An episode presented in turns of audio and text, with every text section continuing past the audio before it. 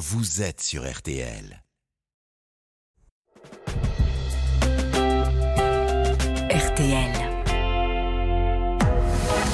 22h, minuit 30, Parlons-nous. Caroline Dublanche sur RTL. Bonsoir Caroline Dublanche, c'est un plaisir de vous retrouver euh, pour Parlons-nous.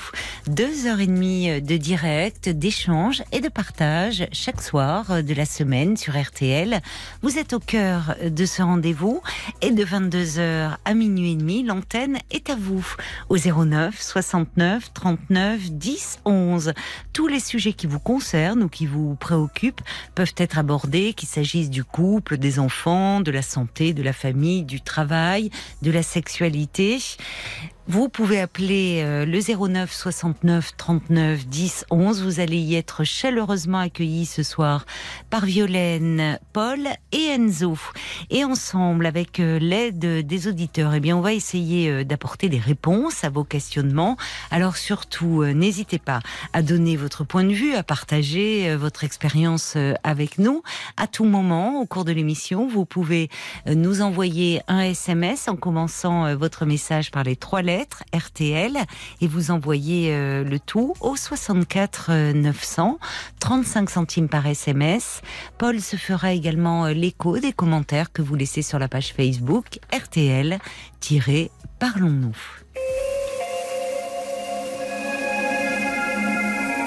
Bonsoir Lisa. Bonsoir Caroline. Et bienvenue. Merci. Où il y a un écho. Vous avez le haut-parleur peut-être? Non. Non, vous êtes dans une pièce qui résonne. Alors Oui, il y a une grosse hauteur de plafond. Ah bah oui. ça. Bah, il doit y avoir euh, une sacrée belle hauteur de plafond. C'est beau, mais c'est, ça donne bon. D'accord. Non, non, non, non, mais ça va aller, hein, vous inquiétez pas. Alors, vous voulez me parler justement de, de travail ce soir, de la problématique du travail, je crois. De travail et de santé. Oui. En fait, euh, c'est vrai que le travail a toujours été prépondérant. C'est un pile, ça a été le pilier majeur de ma vie, Oui. au point que c'est devenu toxique.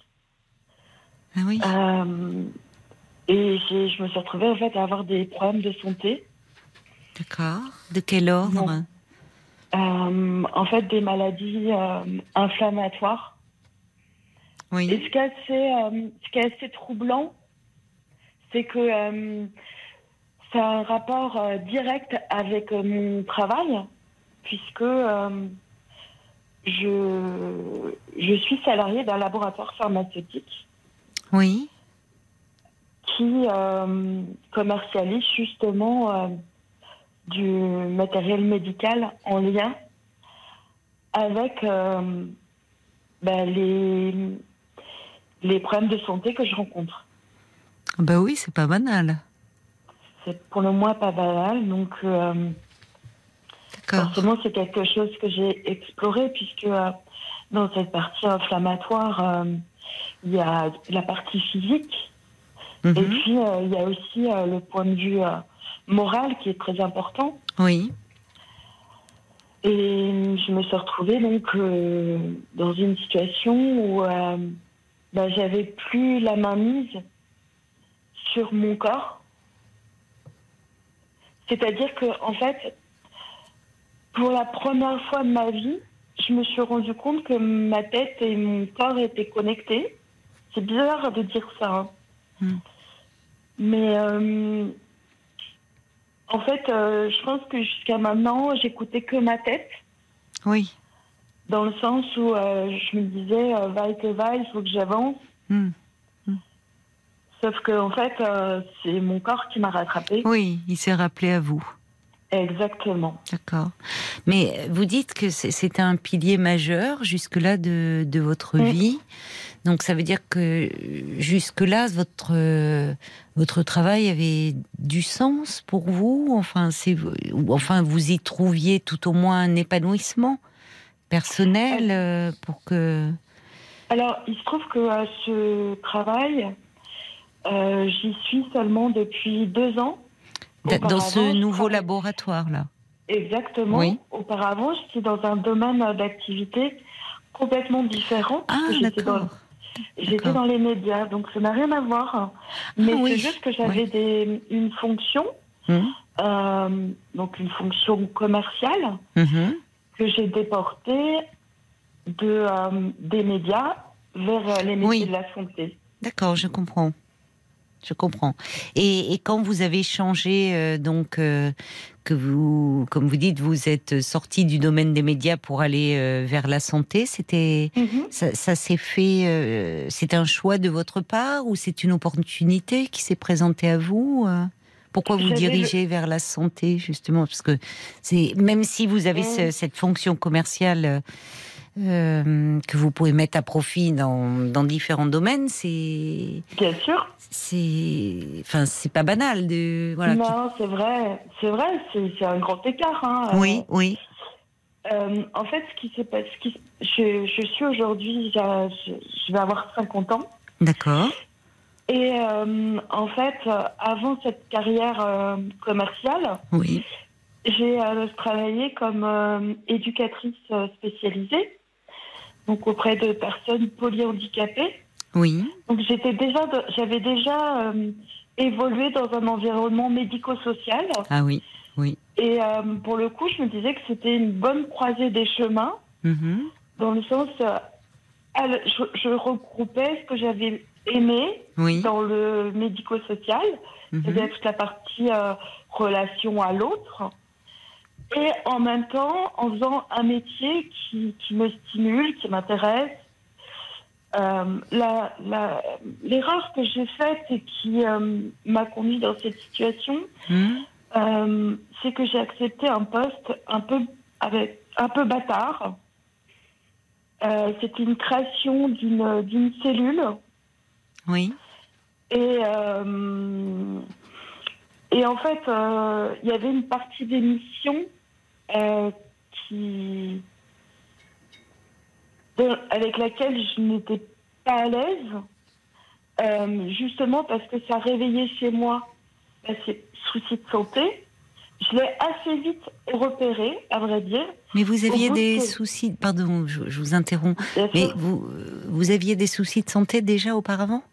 Oui, en fait, j'avais quelque chose qui avait été identifié, Ah, mais euh, qui, euh, euh, qui, n'avait, qui ne s'était jamais réveillé à moi.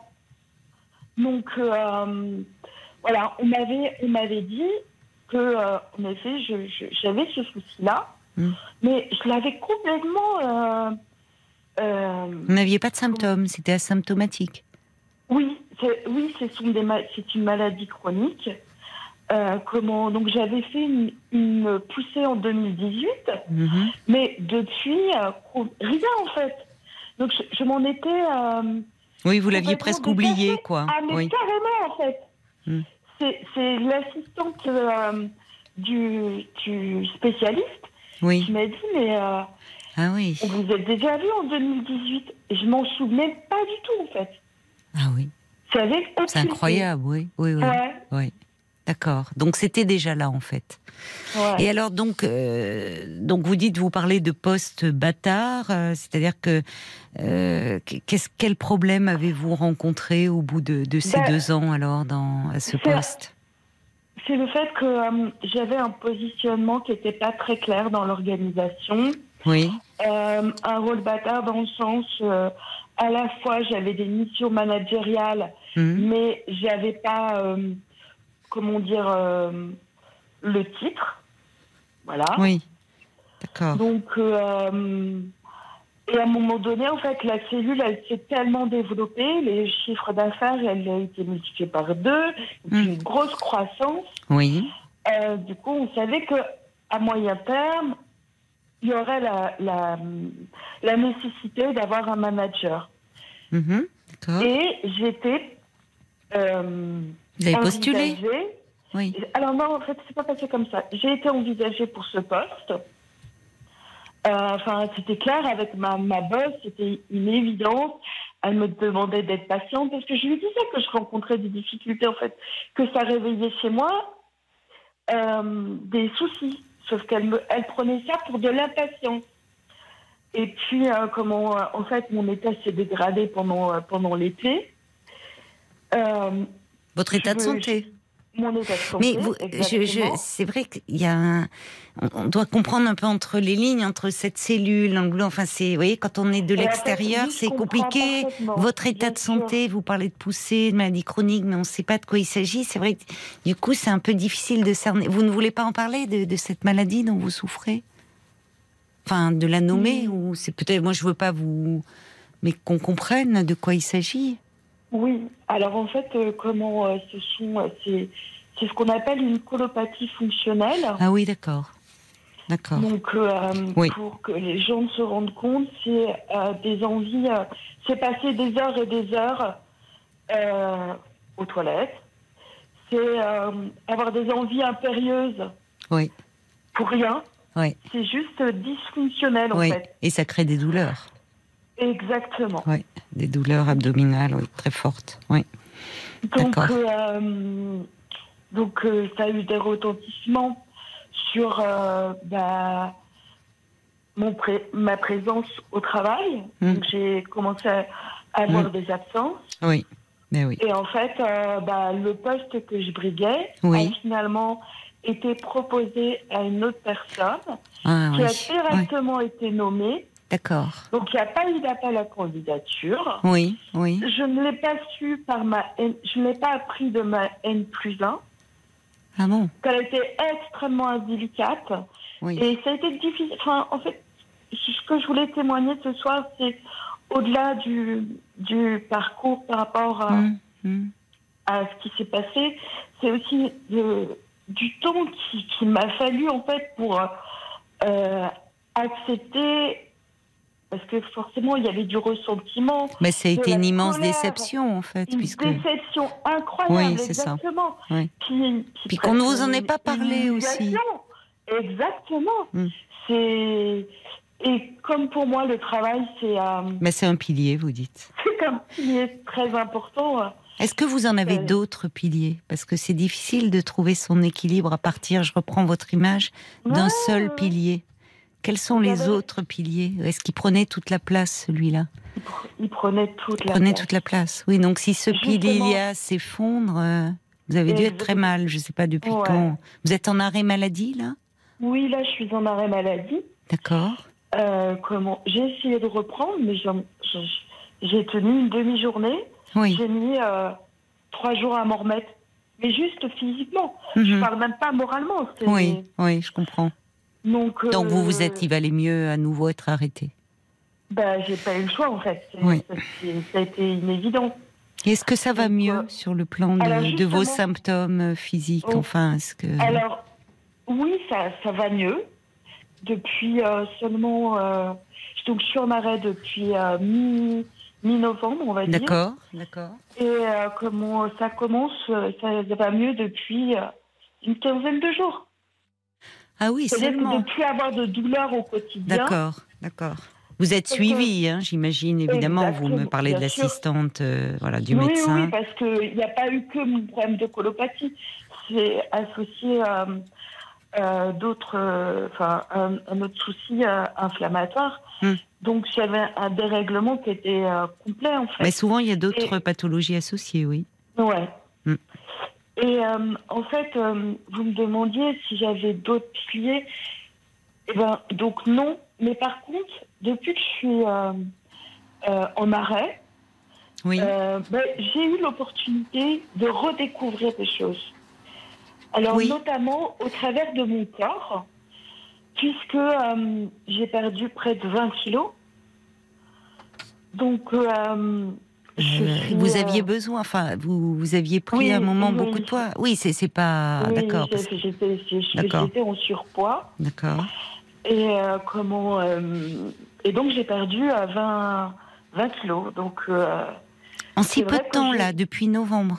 ouais, ouais, bah oui, oui, c'est c'était c'est- euh, c'est à la fois euh, nécessaire Oui, et puis euh, mais de toute façon je comme euh, dès que je m'alimentais ça générait de la douleur. Hmm.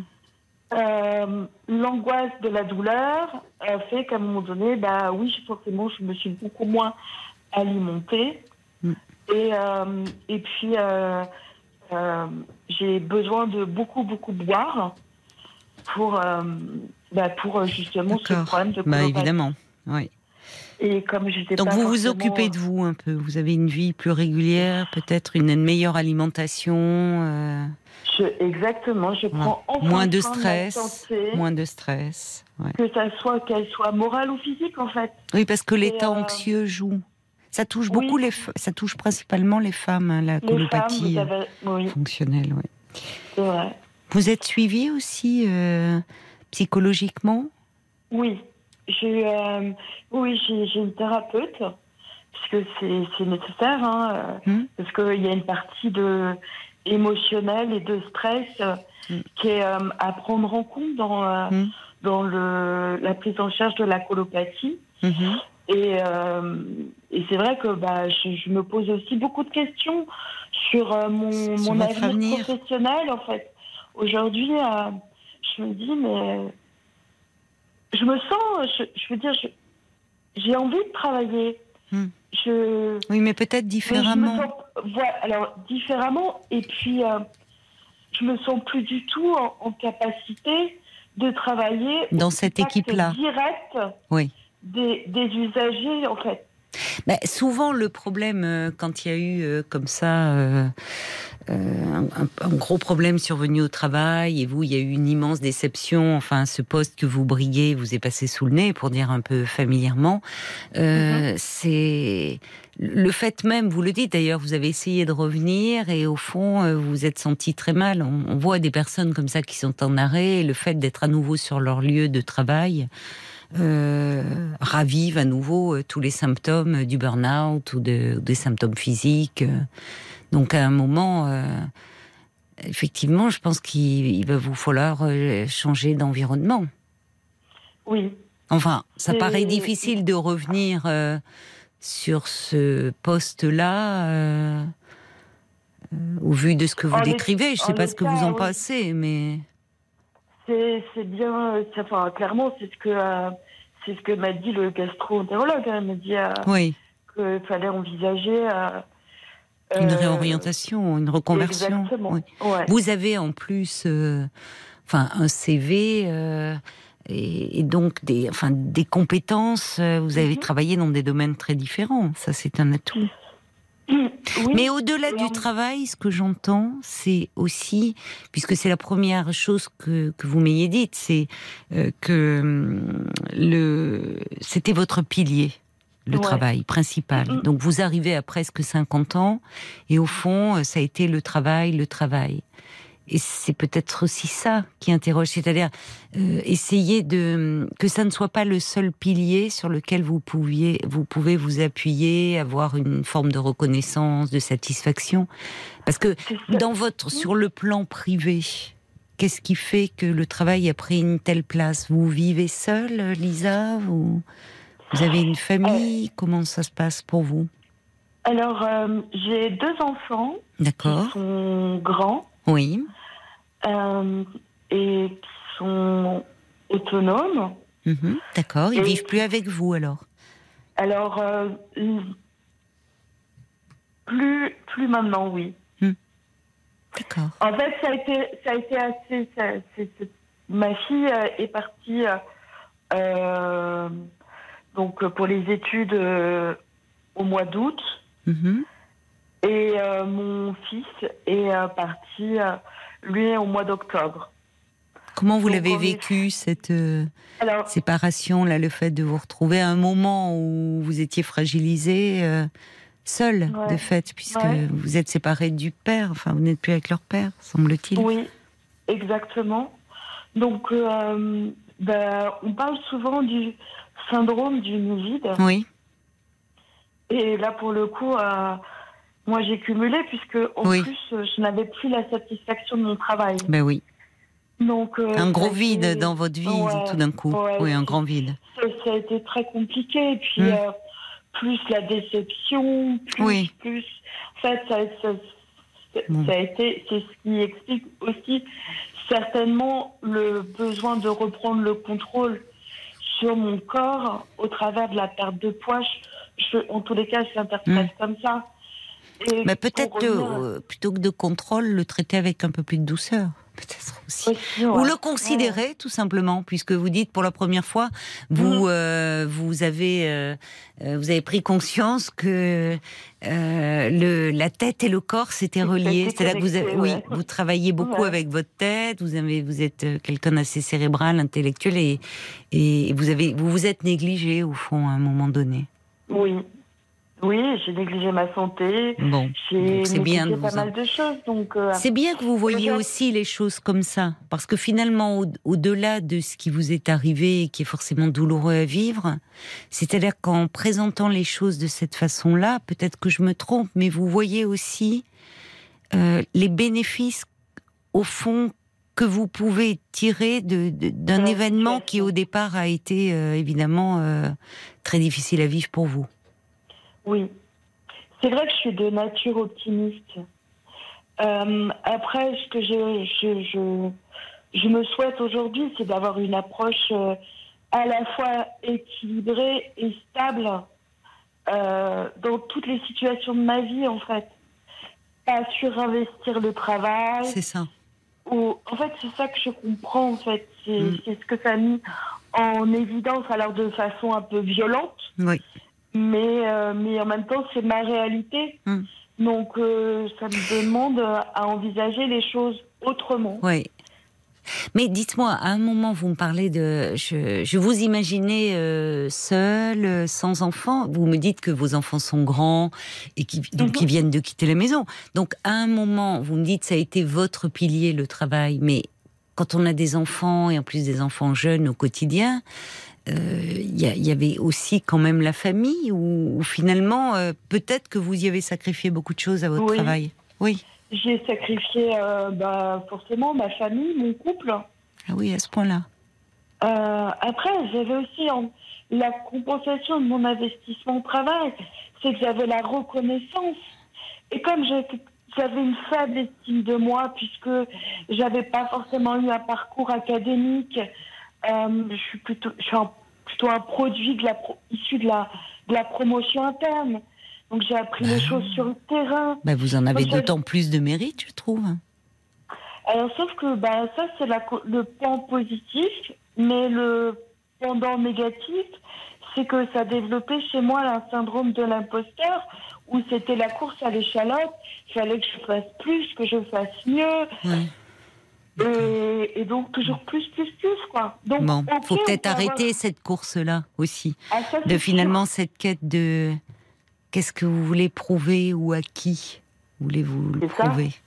Ben, J'avais aussi la compensation euh, financière, ça va pas. Ah oui, c'est important. Oui, oui, c'est important. Donc, euh, mais là, aujourd'hui, euh, je paye le plein tarif D'accord. de, de- Oui, mais avec une prise de conscience que finalement, euh, l'important euh, est, de, est de rééquilibrer votre vie.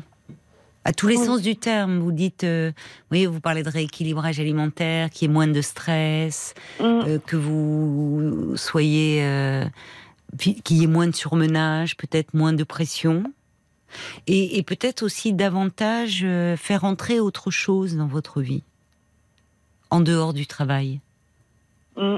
Alors ça, c'est vrai que euh, Alors peut-être quelque chose, une activité ou un centre d'intérêt ou quelque chose qui qui vous Alors, fasse du bien à vous. oui, depuis euh, un mois, je fais de la danse. Ah c'est bien. Qu'est-ce que vous faites comme Mhm. danse? C'est de la, enfin, des initiations, donc euh, Oui, mais être, quoi euh, euh, Moderne, moderne jazz, oui. de la salsa, de- qu'est-ce que vous faites? Alors euh, c'est c'est de tout. Euh, Ça, ça peut être une initiation à, à, à la danse. Euh, euh, moder- au, mod- au modern jazz, ça peut être, euh, D'accord. euh, enfin, c'est plein de, Ça vous plaît? Ouais, beaucoup. ben parce que là justement, euh, c'est le corps Je qui s'exprime. Oui. Et oui, il faut laisser un peu la tête de côté, le mental, et Mm. laisser s'exprimer votre corps aussi d'une autre façon. Et puis si vous avez perdu du poids, vous devez vous sentir aussi mieux.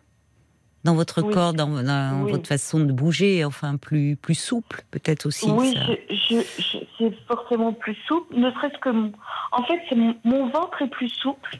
C'est-à-dire qu'il était constamment tendu, mais pas que par le poids, aussi par la, les problèmes euh, intestinaux ou gastriques. Mais vous savez, le ventre, on dit que c'est le deuxième cerveau. Oui, oui. Et d'ailleurs, ça me fait penser. Non, mais euh, il se passe beaucoup de choses quand on est quand on est stressé. Il y a beaucoup de choses qui se passent aussi au niveau euh, abdominal.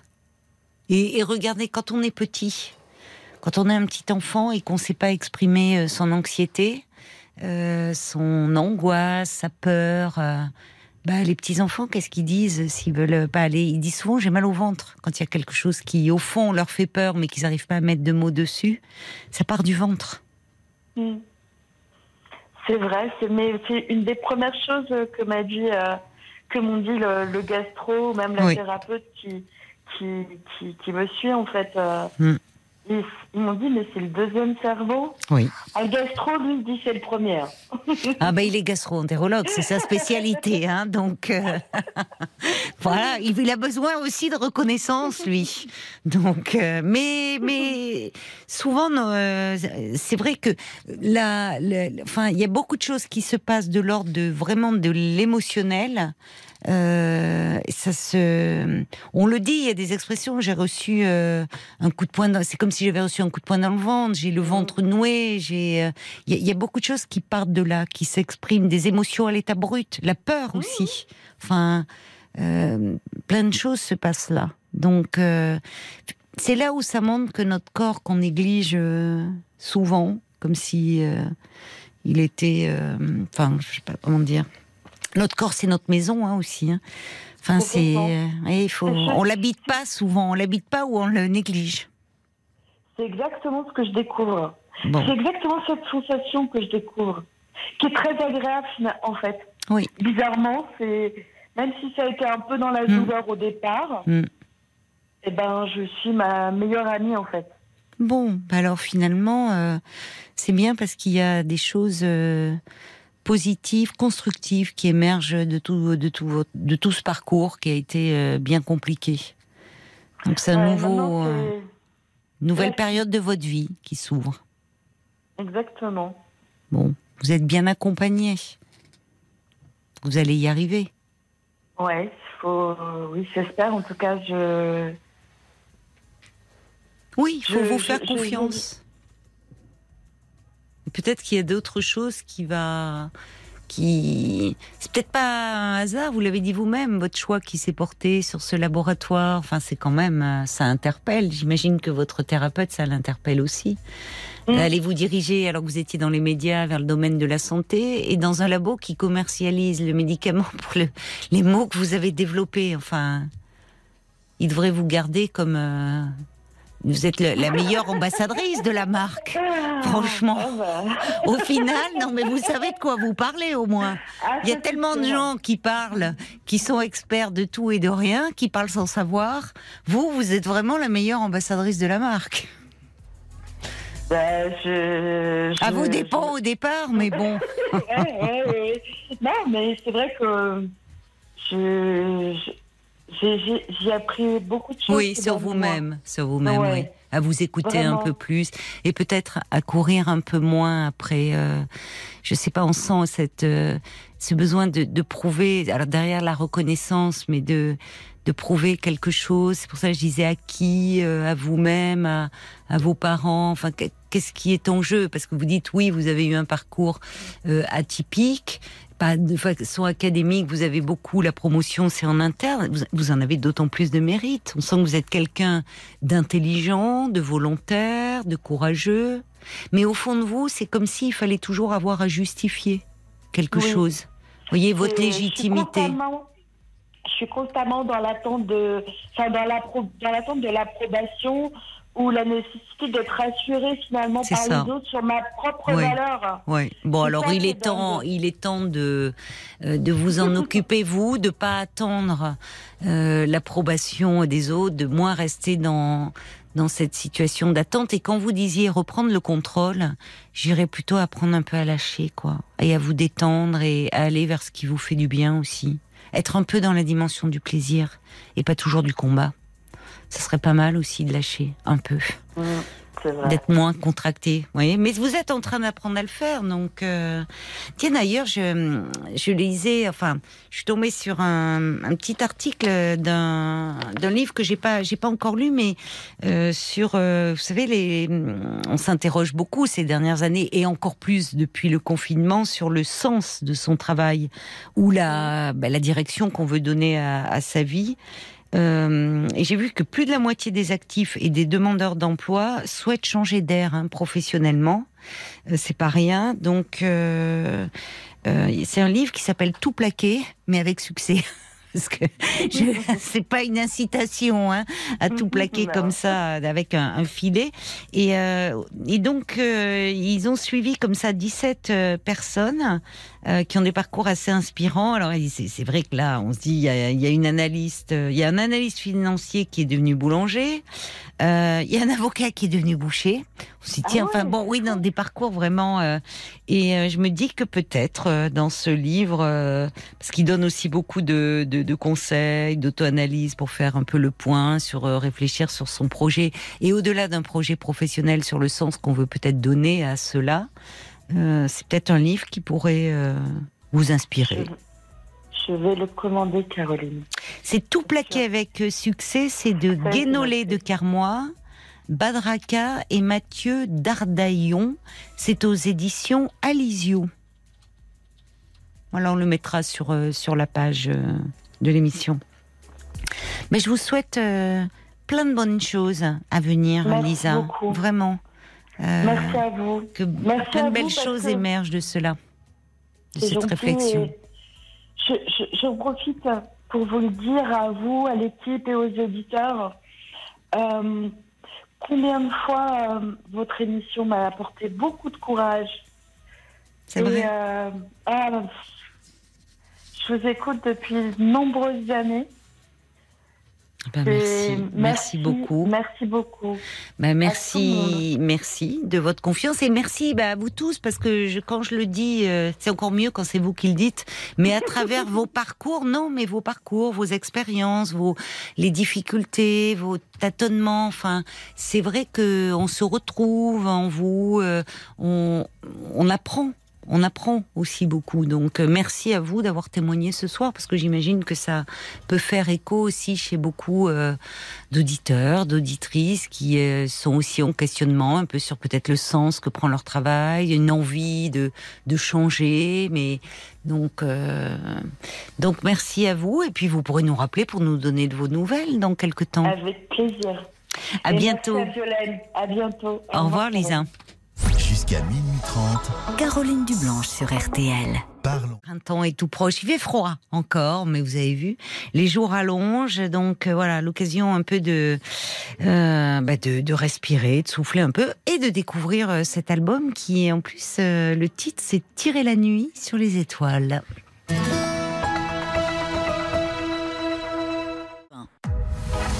Jusqu'à minuit 30, Parlons-nous.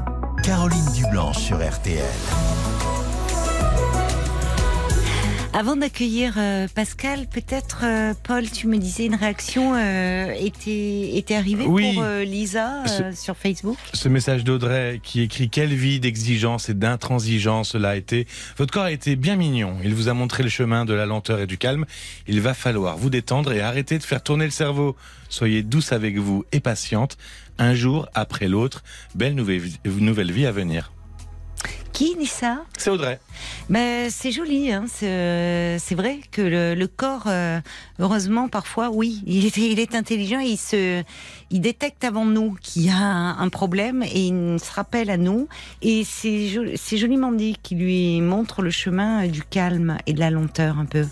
Il parle à la place du cerveau parfois. Ben, c'est le deuxième cerveau, euh, le, le ventre, on en parlait. Le premier, selon le gastro-entérologue de, de Lisa, nous disait-elle. Bonsoir Pascal. Bonsoir. Bonsoir et bienvenue. Merci beaucoup. Euh, je suis un petit peu ému de, de, de pouvoir parler avec vous, mais je, je, je vais m'en remettre. Mais oui, vous allez vous en remettre, vous allez voir. Voilà. J'espère Non, honnêtement, bien. Je, je vous ai écouté depuis pas longtemps, je dois, je dois être honnête. Euh, Depuis pas longtemps, j'ai découvert cette émission. Et puis, euh, je veux dire, je rentre euh, Mais- quasiment tous les mercredis soirs d'un petit déplacement. Oui. Et je, je vais appeler parce que je me retrouve dans un tournant de ma vie où j'ai beaucoup de questions. Et, Oui. et je me dis, en parler à quelqu'un, de toute façon, ça peut toujours faire avancer les choses. Voilà. Bah écoutez, vous avez très bien fait, puis je suis ravie que vous ayez euh, découvert euh, Parlons-nous euh, il y a peu de temps. C'est la cinquième saison euh, de Parlons-nous, et puis on est là euh, du lundi au jeudi. euh, euh, voilà. Et vous êtes calme et rassurante et ça fait toujours plaisir. Euh, alors, pour planter le décor, je me retrouve à 67 ans. Oui, Euh, euh, j'ai une aventure extra-conjugale depuis deux ans. oui. Euh, pour tout vous dire, je, je, je, je suis normalement quelqu'un de quelqu'un qui a un physique qui déplaît pas du tout, mais je n'ai jamais su l'utiliser, je n'ai jamais su avoir de relations, euh, je dirais euh, féminines classiques, je dirais de relations amoureuses classiques. Oui. Je dirais toute ma vie, je crois que je suis toujours passé à côté des des des des des, situations où j'aurais pu avoir une aventure quelque part. Donc vous et- voulez dire que c'est la première fois que vous vous retrouvez euh, dans cette situation, d'avoir une liaison euh, extra-conjugale? Oui, oui, au bout de 40 ans de vie, de vie maritale. Oui, jusque-là, vous avez toujours été un homme fidèle. Fidèle, presque, je dirais, presque, honnêtement, dans, dans l'esprit, je pense que j'aurais toujours voulu, mais je ne je, je, je dois pas savoir m'y prendre, ou en tout cas, j'ai jamais Vous su m'y prendre. Oui, c'est-à-dire que vous ne, vous ne vous manquez peut-être un peu de confiance en vous ou... Oui, oui, certainement, certainement, bien que j'ai une apparence de quelqu'un qui est très confiant en lui, ou au contraire, je peux des fois donner, euh, vis-à-vis de la lampe féminine, je veux dire, une impression de quelqu'un trop sûr de lui, et Ah je, oui. je, je pense que je repousse. Ou en tout cas, quand on m'a fait signe pour euh, que euh, une femme était d'accord pour aller plus loin avec moi, je l'ai pas su le, per- le- j'ai pas su le percevoir. Je suis passé à côté de plusieurs, plusieurs, plusieurs situations Mm. où je m'en suis voulu d'ailleurs. Mais alors celle-ci, alors, c'est elle qui a pris les devants Oui, un peu, oui. Ah un peu. En fait, c'est dans un club de sport. euh, Oui. on se taquinait au départ, on se faisait, on se faisait des, des clins d'œil, des trucs, puis après, je dirais, une relation qui s'installe avec le temps. Mhm. Et chose surprenante, à 65 ans, euh, quand une femme de 50 ans s'intéresse à vous, qui, qui est euh, jeune, sportive, euh, intelligente, c'est pas forcément de mes canons de beauté, c'est pas vraiment le, le physique qui m'a attiré, mais c'est, ça s'est fait comme ça. Puis je vous dirais, et pour être tout à fait honnête, j'ai un, filleul qui est plus jeune et qui, qui, je dirais, prétend connaître un petit peu mieux les rapports féminins. Et je, je veux pas mourir, mourir bête. Je lui dis, euh, je lui parlais de cette relation. Donc, euh, il m'a un peu coaché. je, vais, je vais être honnête. Hein. Il m'a un peu coaché pour aller dans cette relation-là. Et on est allé un petit peu plus loin. Et au mois d'avril, ça fera deux ans quasiment qu'on se voit avec euh, cette, cette fille. euh.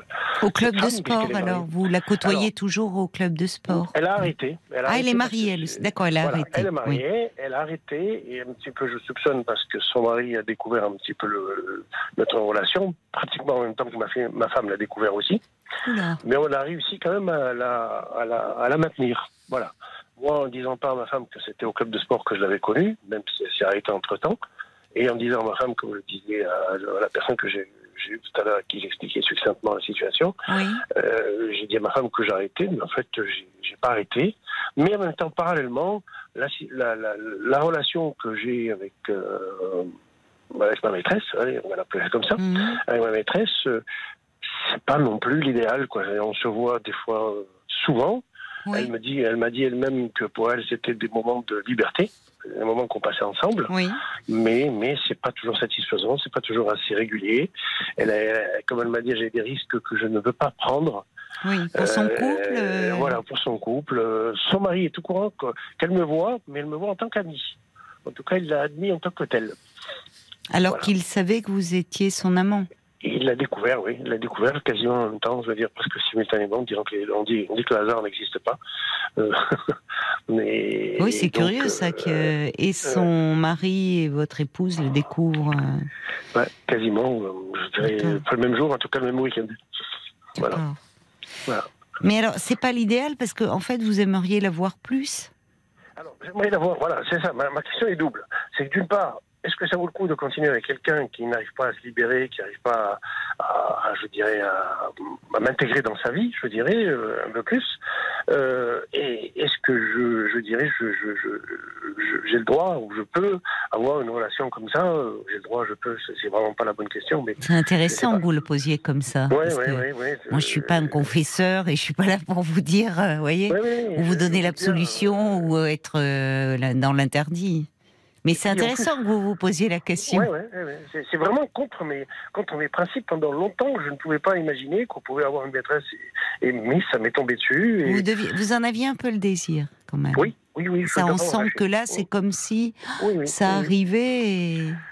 Et, et honnêtement, je voulais, je dirais, j'allais dire, euh, à 65 ans, dire qu'il vous reste une 20 ans à vivre et, de ne pas avoir euh, découvert euh, une relation que vous allez initier vous-même ou un truc comme ça, je dirais, c'est quelque part, euh, c'était un manque pour moi et je dirais, je pense que c'est un jardin secret pour moi. Je suis content d'avoir cette relation, en fait, quelque part. Je suis vraiment content parce que d'abord, euh, cette femme m'apporte beaucoup de choses. On échange euh, pas seulement sur le plan physique, parce que d'abord, c'est pas idéal sur le plan physique.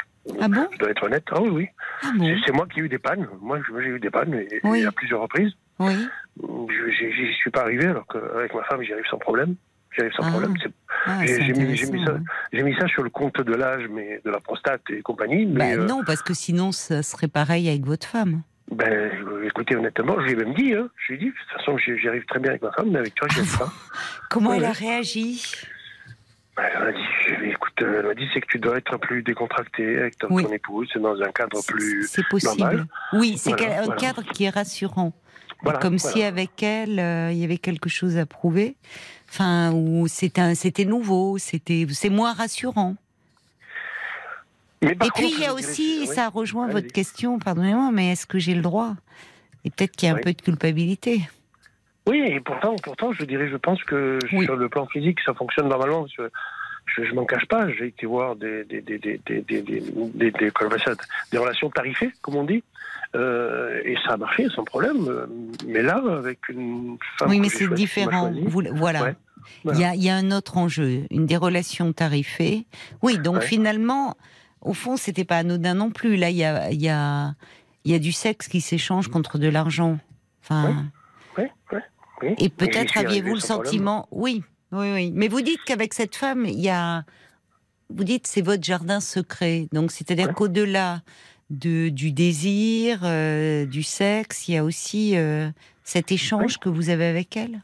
Tout à fait, tout à fait. Et puis, quelque part, je suis content d'avoir une relation extra-conjugale, d'avoir une vie en dehors de la- de ma vie familiale, de ma vie conjugale. Ouais. Euh, je suis content d'avoir connu ça. Je- honnêtement, Oui. je- j'en suis tout à fait conscient. Euh, maintenant, cette relation-là me satisfait pas pleinement. J'ai pas envie forcément de quitter ma femme. Euh, je dirais, c'est pas du tout euh, l'objectif dans lequel j'ai- fait ça. On a bâti quelque chose ensemble au bout de 40 ans, vous imaginez. Hein. Elle m'a suivi dans toutes mes galères, dans, dans deux dépôts de bilan, dans, dans plusieurs opérations. Et, et, et je veux dire, c'est pas du tout mon objectif de la quitter. Mais en même temps, je pose la question est-ce que ça vaut le coup de continuer une relation comme ça Euh, Voilà, j'en suis à ce questionnement-là. Je, ne sais pas si on peut m'aider, mais Hmm. ce sont des questions que je me pose et qui tombent dans ma tête tous les jours. Mais en même temps, vous décrivez, euh, ça, vous semblez y tenir à ce, à ce jardin secret, à cet espace de liberté, Oui, pour prendre un peu votre expression. Oui, oui, tout à fait. Comme si c'était, alors je ne sais pas combien de, de temps, mais en tout cas, vous dites, vous êtes content d'avoir connu cela. Comme si dans cette vie qui s'était euh, dans une routine qui peut être euh, agréable, confortable, il y avait de l'ina- de l'inattendu et de l'imprévu, et qui Mhm. arrive, vous avez évoqué plusieurs fois votre âge, à 65 ans, Oui, où vous dites, voilà, euh, j'ai encore, bon... euh, Où j'attire une femme 17 ans plus jeune que moi. donc ça, c'est flatteur. C'est flatteur, tout à fait. C'est tout à fait flatteur. Et, j'en étais même étonné plusieurs fois en me disant mais comment comment je peux encore attirer et, et je- et j'en suis content en même temps. Je bah, c'est un peu euphorisant. Bon, c'est Ouais, tout à fait. ça fait. booste un peu euh, euh, ça booste un peu l'image que vous avez de vous-même. Donc Voilà. euh, quand vous dites vous semblez y tenir, mais après il y a une autre question qui dit est-ce que ça vaut le coup de de poursuivre avec quelqu'un qui veut pas s'investir dans la relation? C'est ça. oui, mais alors imaginez si, euh, si en fait vous étiez, vous étiez tombé sur une femme qui était libre, disponible Ouais. et qui voulait vraiment s'investir avec vous. Ça serait encore, euh, ça serait pas les mêmes questions, mais ça serait peut-être un dilemme. Ah oui, là c'est clair. hein. Oui, c'est clair, oui. Au vu Oui, de ce que vous recherchez, vous êtes, semble-t-il, dans une, dans une situation qui, qui, qui est presque idéale, entre guillemets, puisque Oui, elle, de son côté, euh, est en couple et ne veut pas quitter son mari Mhm, mhm. et la vie qu'elle a avec lui. Et vous, vous me dites que vous ne voulez pas, vous n'avez pas l'intention de quitter votre épouse et Non plus. Non plus, c'est bien ça. C'est bien ça. En effet, si elle devait s'investir plus et compagnie, je crois que j'aurais, j'aurais du mal à quitter ma femme et à quitter la vie. Et en plus, à lui faire du mal, quoi. Faire vous du mal seriez tourmenté en tout cas. Ah vous oui, auriez oui, une pression. Oui, oui, parce que de toute façon, je veux dire, mérite pas ça. Je veux dire, c'est, je, je pense que j'aurais, j'aurais du mal à, à faire du mal. Voilà, c'est le cas de le dire. Hmm. Euh, de toute façon, au moment où elle a découvert. euh, je Comment elle a c'est- réagi? Oui, c'est ça, parce que vous êtes passé très vite sur le fait que et votre épouse et le mari de euh, de cette autre dame euh, l'ont découvert. Comment a réagi Comment- votre comment femme? Elle est tombée sur un, échange de mails où quasiment on disait qu'on allait arrêter. euh, et et je, comment elle a réagi? Je lui ai dit, écoute, tout simplement, oui, voilà, j'ai cette relation-là. C'est quelqu'un qui est venu me chercher. Euh, je lui ai dit, ça m'a, ça m'a flatté. Je lui ai dit, voilà ce que j'ai dit. Oui, J'ai dit, ça m'a flatté. Euh, je lui ai dit, honnêtement, ça m'a flatté. Je suis allé un petit peu plus loin. Hmm. Euh, je lui ai dit quasiment qu'on était à l'hôtel, mais que je suis pas arrivé à aller plus loin sexuellement. Hum, Elle m'a dit ah bon, euh, tu as été jusqu'à l'hôtel? Je dis oui, oui, mais voilà. Elle m'a dit je pensais que tu tu ferais jamais ce genre de choses. Je dis oui, tu sais très bien que c'est contre mes, mes principes. Euh, mais voilà, je veux dire, moi je lui dis je tiens, que je tiens, je tiens à toi. Et puis je dis, et en plus c'est vrai, je, je n'ai absolument pas inventé de mensonge. Hein. Et d'autant que vous à- avez une vie intime avec elle, puisque vous me Oui, dites qu'avec donc euh, et on c'est ça, c'est ça. Donc vous avez Oui. euh, oui. Et, et je lui dis c'est à, toi, c'est à toi que je tiens, c'est à ma femme, et, et je le pense. Euh, et je, ne veux pas te quitter. Et je lui dis c'est juste un passage. euh, et de toute façon, on arrête.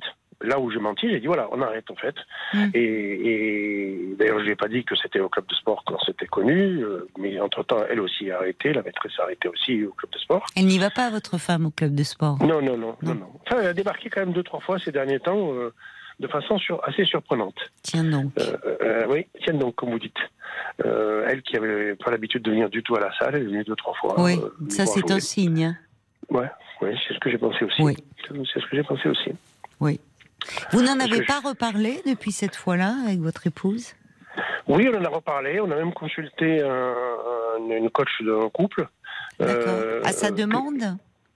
Un petit peu, pas à sa demande, mais en tout cas, elle a dit que ça serait bien, parce que de toute façon, sinon, il y avait un déséquilibre dans le couple, tout ça. J'ai vu cette coach seule, je l'ai vue en couple avec ma femme. Mhm. Euh, cette coach m'a- suggéré d'en parler clairement, de dire que j'ai besoin d'avoir une relation à côté, euh, que Mm. c'est quelque chose qui m'équilibre. Je n'ai jamais trouvé cette force de dire ce genre de choses à ma femme. Je, je- Vous craignez sa réaction?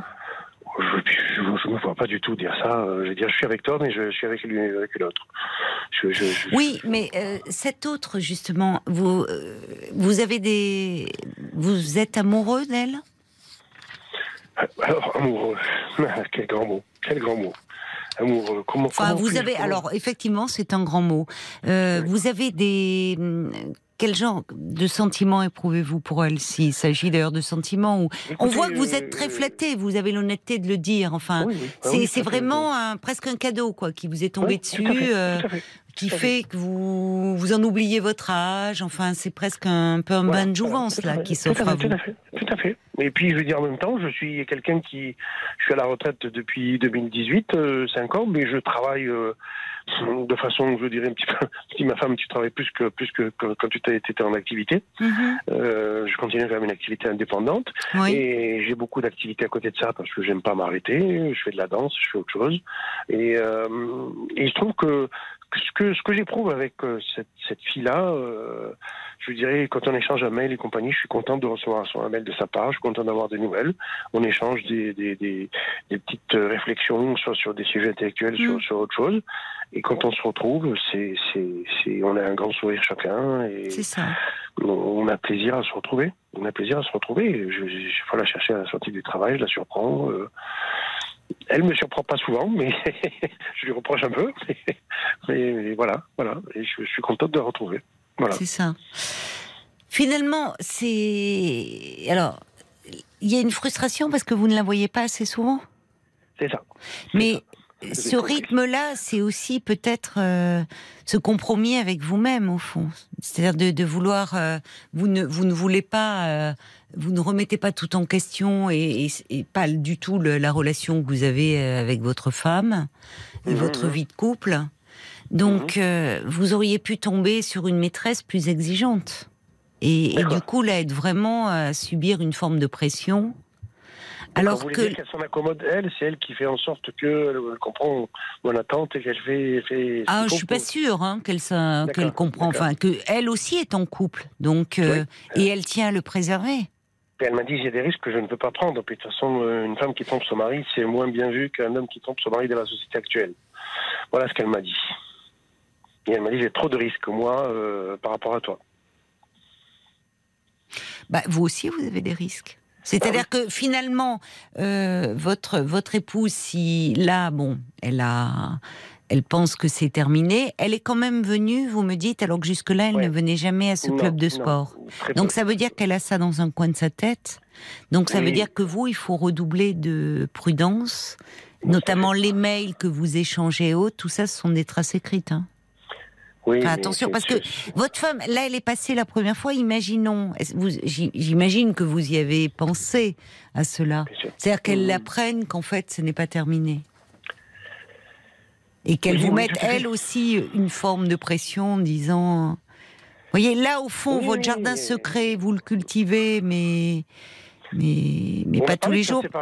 On a parlé de se séparer à un moment donné, même peut-être ne serait-ce que de, façon temporaire, parce que ma femme a en effet accusé le coup. Euh, oui. Euh, il y a des attitudes donc où je ne me suis pas laissé faire non plus. Euh, me l'a pas reproché, mais pas loin à demi-mot. Et elle m'a dit, on se sépare. Et puis ensuite, suite aux consultations avec la coach de couple, on a envisagé de se séparer trois mois. Puis après, elle est revenue là-dessus parce que je crois que ma femme, elle est un petit peu dans un confort matériel. Dans... Mais je crois qu'elle tient aussi à moi beaucoup. Euh, Mais est-ce que la coach de couple a dit, euh, c'est quand vous étiez seul qu'elle a dit, dites à votre femme euh, qu'au fond, vous avez besoin pour votre équilibre personnel. Mais qu'est-ce qu'elle a dit quand vous étiez tous les deux? Parce que c'est ça aussi qui compte. Vous êtes restés sur quoi tous les deux? ah bah On va devoir marquer une pause parce que ça va être l'heure des infos. Ne raccrochez pas, hein, Pascal, on continue à se parler après les infos. À tout. 22h, minuit 30. Parlons-nous. Caroline Dublanche sur RTN. Au cœur de la nuit, parlons-nous dans un climat de confiance. De 22h à minuit et demi, l'antenne de RTL est à vous au 09 69 39 10 11. Et parce qu'il est parfois compliqué euh, de se confier euh, à son entourage, je suis là pour vous, à votre écoute et pour vous proposer euh, mon éclairage de psychologue. Alors, n'hésitez pas à appeler 09 69 39 10 11 et parce que c'est important aussi de, partager nos expériences. Ça nous permet de, réfléchir, de prendre un peu de recul, de changer aussi notre vision euh, des choses. Vos réactions y contribuent euh, grandement. Donc surtout, on compte euh, sur vos messages par SMS au 64 900 code RTL, 35 centimes par SMS, ainsi que sur le groupe Facebook de l'émission RTL-Parlons-nous. Euh, ah bon, il paraît que voilà, il faut qu'on retourne voir euh, Aude. Aude, vous êtes là? C'était rapide, dites-moi. Oui, Caroline, on va retourner tout de suite au stade Vélodrome hein, pour ces quarts de finale de Coupe de France. L'OM affronte Annecy, Hugo Hamelin. Ça y est, séance de tir au but terminée non, séance de tir au but toujours en cours. Il reste un tireur de chaque côté, mais peut-être un peu plus parce que pour l'instant c'est égalité parfaite. Un tir au but raté euh, de chaque côté. Le premier pour Annecy, le troisième pour l'OM, c'est Nuno Tavares qui a vu euh, son tir stoppé euh, par le gardien Savoyeur qui avait déjà arrêté un penalty d'Alexis Sanchez pendant le temps réglementaire. Là, c'est le quatrième tireur marseillais, Klaus, et c'est dedans. Le but pour Klaus. Et maintenant, il faut attendre qu'un joueur d'Annecy eh rate ou qu'un Marseillais rate pour qu'on ait euh, enfin une décision euh, dans ce quart de finale euh, haletant vraiment du, du, début à la fin. Vous entendez les sifflets du vélodrome derrière moi. C'est la folie totale. Le cinquième tireur d'Annecy qui s'avance vers le point à 9,50 m des cages. L'arbitre qui demande à, Paul Lopez, le gardien marseillais, de ne pas aller lui parler, de ne pas aller le déconcentrer. Et c'est la bronca au stade Vélodrome. C'est dedans. Tir au but inscrit par euh, le défenseur, l'un des, des, meilleurs défenseurs d'ailleurs. Euh, d'Annecy ce soir, ils ont fait un match vraiment complet. Un match assez euh, incroyable. Les, les Savoyards avec beaucoup d'occasions en première période, avec une défense de fer en seconde. Ils ont encaissé un but, vraiment le but de l'égalisation qui offre la séance de, de tir au but à Marseille eh ben, euh, elle est vraiment venue de, nulle part. C'était vraiment un petit miracle parce que le but, il a été inscrit à la dernière minute, plus 6 minutes d'arrêt de jeu, vraiment à la, à la dernière seconde. Cinquième tireur pour l'Olympique de Marseille. S'il rate, Marseille est éliminé. C'est dedans. C'est marqué et la séance de tir au but se poursuit. Maintenant, c'est euh, la mort subite. Après les cinq premiers tireurs, c'est le premier qui rate qui fera perdre son équipe. C'est un peu cruel, mais c'est le football. on le voit hein, là sur les visages, la tension est à son comble. Hein. On voit. Excusez-moi, on, voit. On, voit sur les visages qu'il y a beaucoup de tension dans ce match. Eh oui, bah parce que forcément, Marseille, c'est l'un de leurs objectifs de cette euh, fin de saison. Ils ont éliminé Rennes, ils ont éliminé le PSG dans cette Coupe de France. Euh, c'est pas pour perdre contre une équipe de Ligue 2, hein, sans faire injure euh, aux, joueurs d'Annecy. sixième tireur pour Annecy. C'est parti. C'est dedans sous la barre transversale, parfaitement frappé. Et donc maintenant toute la pression. Vous entendez ce silence de cathédrale vraiment en aussi de, la folie furieuse euh, au silence en quelques secondes ici au Vélodrome parce que c'est Vitinha, la recrue la plus chère de l'histoire de l'Olympique de Marseille. Euh, qui euh, va se présenter maintenant euh, face au gardien d'Annecy. S'il se manque, c'est l'élimination pour l'Olympique de Marseille. Et comme il a été acheté 32 millions d'euros et que pour le moment il n'a toujours pas marqué un but avec son nouveau club, ce serait bien malvenu. C'est parti pour le jeune attaquant portugais, Vitinha, c'est le nom Ras du poteau Ras du poteau et il s'achète un sursis. Il s'achète un sursis à Marseille pour encore quelques matchs. On arrive au septième tireur. Ça devrait bientôt se terminer. Vous savez que si on arrive à, 10 tireurs, bah, c'est les gardiens qui vont devoir euh, tirer. C'est extrêmement rare, mais ça peut euh, Match toujours arriver. incroyablement haletant sur RTL. 23h10, OM Annecy, quart de finale de Coupe de France en direct du stade Vélodrome avec Hugo Hamelin. Igor Tudor, l'entraîneur de Marseille, l'avait dit, euh, ce serait vraiment euh, stupide, après avoir battu Rennes et le PSG, de se faire éliminer par une équipe, par une équipe de euh, inférieur, surtout dans un vélodrome à guichet fermé. C'est parti pour Annecy et c'est encore dedans. Nouveau, nouveau tir au but fatidique pour les Marseillais et c'est pas vraiment un attaquant qui s'avance vers le point de pénalty puisque c'est Valentin Rongier, le vice-capitaine de, de l'Olympique de Marseille, très très bon milieu de terrain mais vraiment pas du tout un excellent frappeur. Il y va euh, au courage, euh, on va dire avec euh, toute sa conviction. Et on va voir ce que, ce que ça donne. Il y aura bientôt plus assez d'espace sur l'écran géant du stade pour afficher les petits points verts et les petits points rouges qui symbolisent les, les tirs au but. les buts marqués, les buts refusés. qui, ont été, ratés. C'est parti pour Valentin Rongier. C'est Le planifié excellent. Euh, parti du bon côté le, gardien savoyard, mais euh, c'était euh, vraiment, il était juste à côté. Ça ne juste à côté plus. de stopper ce, but de Valentin Rongier. Nouveau tireur pour Annecy. on entend l'ambiance incroyable. 5, 6, 7, 8e tireur. On va bientôt avoir les gardiens qui vont tirer. Hein. Ce serait assez fantastique.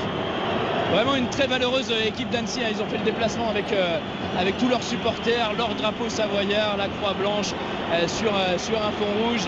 Je ne sais pas s'ils ont eu le droit de ramener les cloches à l'intérieur du stade, mais ils ont fait beaucoup de bruit. C'est parti pour Annecy et c'est encore dedans. Il a même tenté une petite panenka, c'est-à-dire un tir un petit peu sans puissance.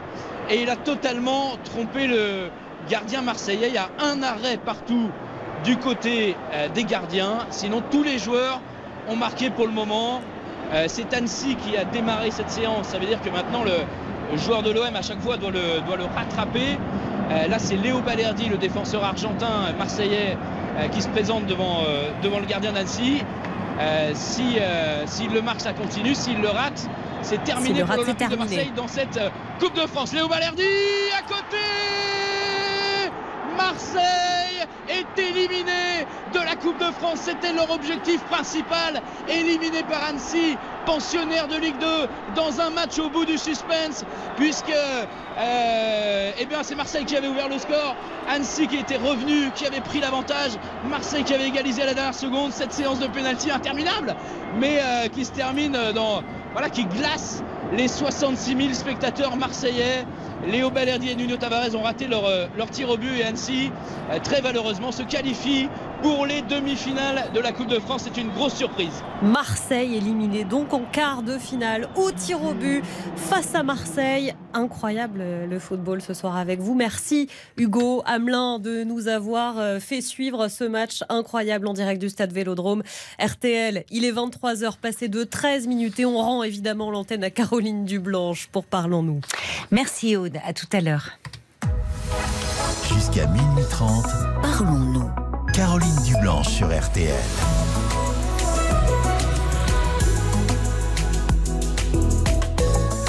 Bon ben voilà, euh, on a c'est la mouette d'Annecy qui doit qui doit être euh, heureuse. Elle est en fusion. En fusion. C'est grand youpi.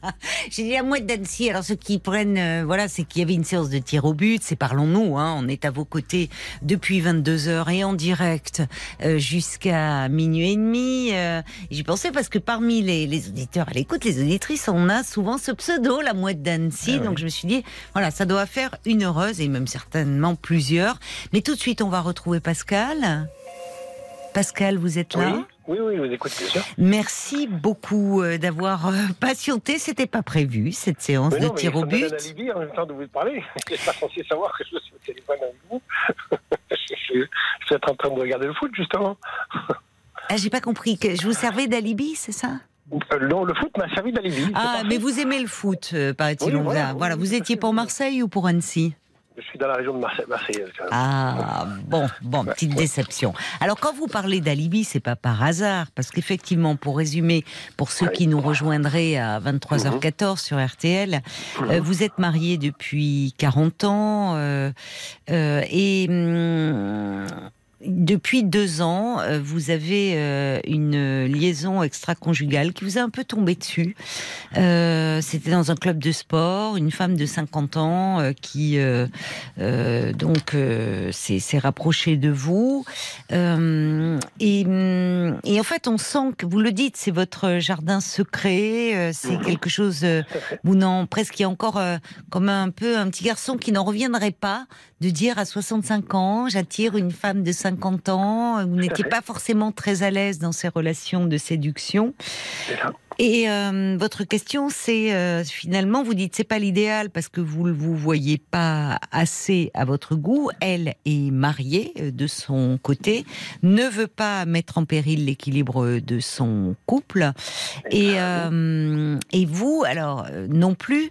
Et le problème, c'est que son mari, votre femme, l'ont découvert il y a un an. Euh, vous êtes allé voir à ce moment-là une coach de couple ensemble. Euh, puisque votre femme avait quand même parlé, elle a accusé le coup et elle avait même évoqué la séparation à un moment donné. Euh, je ne sais pas si c'était avant de voir cette coach ou pas. Qu'est-ce qui Euh, avant, Avant, coach. d'accord. Et, et pas forcément suite à un problème de, de, de, de relation extra-conjugale. C'était, je pense que ça, on se retrouve les deux à la retraite. Je pense qu'il y a une, une relation qui s'est un petit peu détériorée. Euh, euh, elle m'en veut un petit peu de travailler alors que je devrais être à la retraite, je devrais être plus à ses petits soins. Je, je suis pas un homme canapé, comme on dit. Hein. Je, je, peux, pas rester en place. Euh, en effet, si c'est pas le foot, c'est autre chose. Je fais de la danse, je fais autre chose.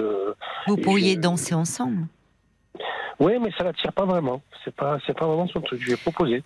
Donc Mais finalement, euh, vous avez du mal à partager, euh, avoir des... Ouais, voilà, projets, des activités peu, ensemble. euh, voilà, par des choses plus ésotériques, plus, plus, plus, euh, spirituelles ou autres, yoga et autres. Et moi, ça, c'est pas ce genre d'activité qui m'attire.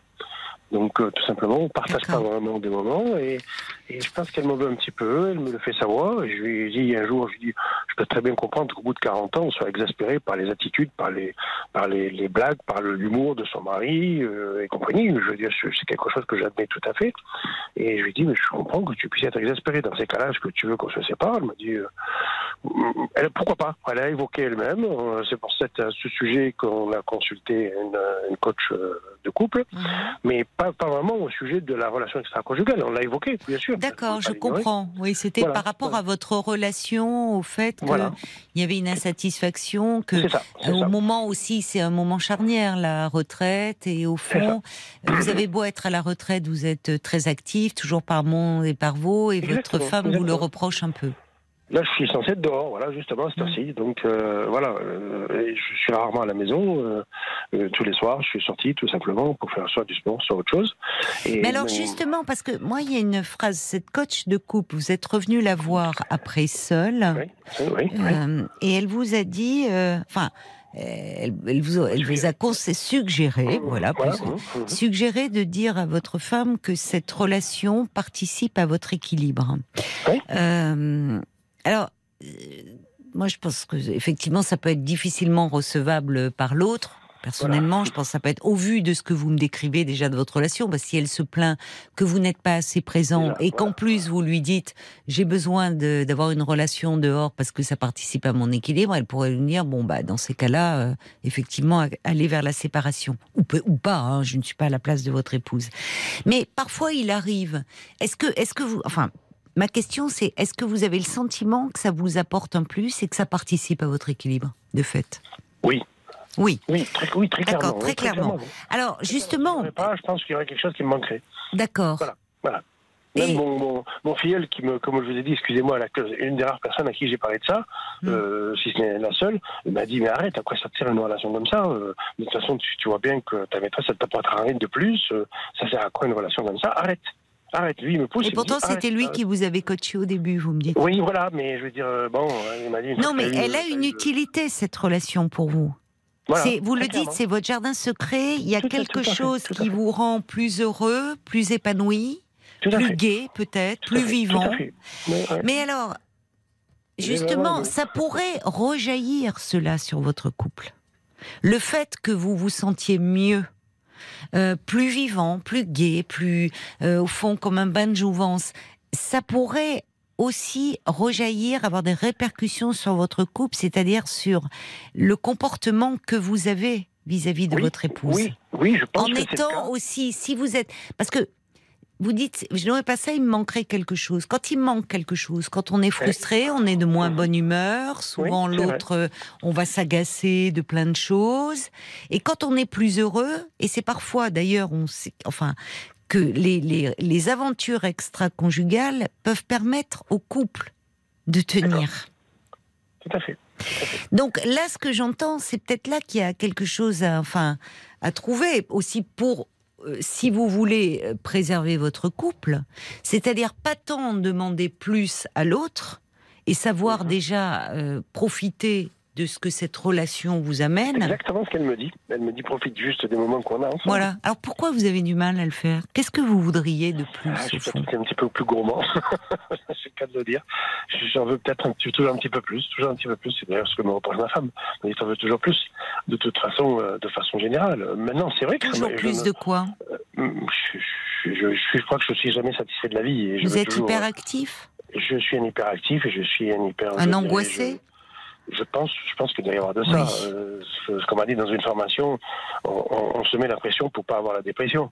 Que- C'est vrai. que, euh, voilà. Enfin, c'est un raccourci, mais souvent derrière, il y a derrière Ouais. l'hyperactivité, il peut y avoir quelque chose d'une façon de lutter inconsciemment. pour ma femme, des fois, c'est en effet, je suis, je suis quelqu'un de plus jovial, de plus agréable. Elle me l'a dit aussi. Elle me dit par moments, c'est bien. Mais, mais elle aussi, elle est dans un contrebalancement. Je veux dire, elle, balance un coup à gauche, un coup à droite. Elle m'a dit un jour, Oui. pour les 20 ans qu'il nous reste à vivre, 20 ou 25 ans qu'il nous reste à vivre, Oui. comment tu vois la vie? Comment tu vois la vie Oui. entre nous J'ai dit, moi je, moi, je change rien, si ce n'est que j'aimerais juste faire quelques voyages euh, de temps en temps où on est que tous les deux. Et, et là, on, on s'est organisé d'ailleurs un voyage qu'on va partir euh, début avril. D'accord. Vous avez Voilà. réussi à, d'accord, à mettre un Ouais. projet où vous, ou en plus votre souhait c'est de partir que tous les deux. Ça veut dire que, Oui.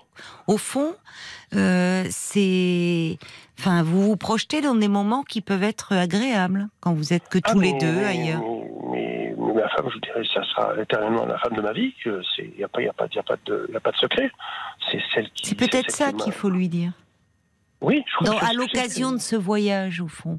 Vous voyez C'est ce que je lui ai dit quand elle a découvert la relation. Je lui ai dit, de toute façon, il n'y a, pas d'autre femme qui peut te remplacer sur Terre. Et, et je le pense sincèrement. Et Je- elle- je je- pense qu'elle a dire, hein. certainement besoin de l'entendre à nouveau. Enfin, il ne s'agit pas de lui dire euh, non-stop, parce qu'au fond, elle va dire pourquoi, pour se poser Ouais. questions, il éprouve le besoin, vous voyez, de... Ouais, ouais. Mais, mais ça, parce que elle, euh, elle a dû euh, forcément en être blessée. De, Ben oui, ben oui, ben oui, forcément, c'est inévitable. Euh, et, et en même temps, elle aussi, elle vieillit, elle aussi, elle se pose euh, des questions, peut-être aussi sur sa séduction, sur sa capacité à séduire, à vous plaire. Et bon, donc, en fait, si vous voulez préserver un équilibre, il faut vraiment que votre jardin secret, il reste secret. Oui, tout à fait.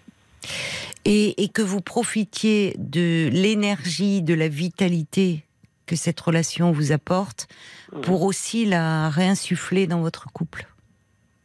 Ok. Peut-être être plus attentif euh, Mhm. à, à votre épouse. Voyez, Ah, c'est bien ce projet de voyage, mais la question qu'elle vous pose, elle est celle-là parce que j'imagine que vous avez, et on va conclure là-dessus, enfin réfléchi aussi si elle redécouvrait qu'au fond vous n'avez pas arrêté, Euh, parce qu'attention à hum, la culpabilité, elle est toujours très mauvaise conseillère et elle peut nous pousser à au fond, euh, à nous faire prendre la main dans le pot de confiture, voyez? Euh, Si elle redécouvrait que, que vous continuez avec cette femme, et que là, elle mettait euh, vraiment à exécution euh, son, enfin une séparation, peut-être que vous, votre équilibre, il vacillerait. Honnêtement, je l'ai envisagé. J'ai envisagé la séparation. À un moment donné, je lui ai dit, d'ailleurs, si tu veux qu'on se sépare, si je dirais, tu. Je l'ai envisagé. De toute façon, je dis honnêtement. Oui, mais entre oui, l'envisager pas. et la vivre. Mais je, j'y tiens pas. Mais j'y tiens Vous pas. n'y tenez que- pas. C'est pas l'objectif. Voilà, c'est pas du tout l'objectif. Mais Donc- je, je n'en ai pas peur non plus. Je veux dire, la séparation non plus, je n'en, ai pas peur. Je veux dire, soyons clairs. Vous êtes plein d'ambivalence. hein. Voilà, oui, tout à fait, tout à fait. Je veux dire, je- Attention, au vu de ça, et comme ça vous rend un peu fébrile, cette, euh, Hein cette histoire, et, et Ouais, qu'il y a une ouais. forme d'excitation, presque un peu juvénile dans tout ça. Tout à fait. mais Parce qu'il y a, y a, et vous avez l'honnêteté de le dire, il y a quelque chose qui flatte et qui est très narcissisant, valorisant. Hum. Donc attention, parce que quand on est dans cet état-là, forcément, elle, euh, vous êtes euh, plus joyeux, plus. Mais à un moment, on peut faire des erreurs. Et on peut presque comme si c'est, c'est, voyez, c'est la question que vous me posiez. Est-ce que j'ai le droit? Et derrière ça, il y a cette culpabilité et culpabilité d'ailleurs qui se traduit dans votre corps, puisque comme par hasard avec celle qui devrait être votre maîtresse, vous avez des pannes d'érection. C'est quand même très symptomatique ça. Ah, mais pas une fois. Comme si j'y vais, mais pas complètement, je m'autorise pas. Alors qu'au fond, ça marche par ailleurs avec votre épouse. Hum, hum, hum. Donc il y a une part de vous inconsciente ou même qui s'exprime. On parlait du corps ce soir, qui parfois est le premier avec Lisa, hein, qui est le premier à nous indiquer euh, quelque chose qui se passe en nous, d'un tourment. Vous voyez, mais Ouais. chez vous au- aussi on retrouve ça. À travers vos difficultés d'érection avec votre maîtresse, euh, il y a quelque chose peut-être qui, qui se joue. Et ça vaudrait peut-être la peine, pour ne pas vraiment tout flamber, enfin tout mettre en péril, ce qui Ouais. fait partie de votre équilibre, d'en reparler un peu, ponctuellement, si vous en ressentez la nécessité, comme vous l'avez fait parler un avec peu avec qui? Avec ma maîtresse ou avec ma. non, ni avec l'une ni avec l'autre. avec vraiment quelqu'un d'extérieur. D'accord. Vous voyez, avec un ok. professionnel. Oui, oui, surtout quelqu'un. Non, non, ni avec votre maîtresse et encore moins avec votre femme. D'accord. Vraiment. Vous me conseillez, vous me conseillez de consulter plutôt. Donc, Mais euh, pas. Si, si de temps en temps ces interrogations subsistent et le fait de dire est-ce que je dois continuer, arrêter, euh, et puis elle est, elle est, elle est pas assez présente, et puis j'entends chez vous de j'en veux toujours plus. Et au fond, il y a quelque chose aussi d'une angoisse qui s'exprime. Vous avez parlé plusieurs fois de votre âge, comme si on peut être dans cette urgence-là à vivre. Euh, vous avez 65 ans. Il y a un Oui, moment, on se dit justement, y compris sur le plan de la libido, je brûle la vie par les deux bouts, si je puis dire. Vous voyez, enfin, il y a quelque chose de bon. C'est exactement ça. Mais oui, mais j'entends quelque chose de cet ordre-là. Et forcément, parce qu'on se dit qu'à un moment, le champ des possibles se rétrécira et que le corps sera le premier euh, à nous rappeler malheureusement qu'il y a un, quelque chose qui sera plus possible. Donc on peut être tenté et parfois de, de se s'aborder. Enfin, vous voyez, il faut savoir.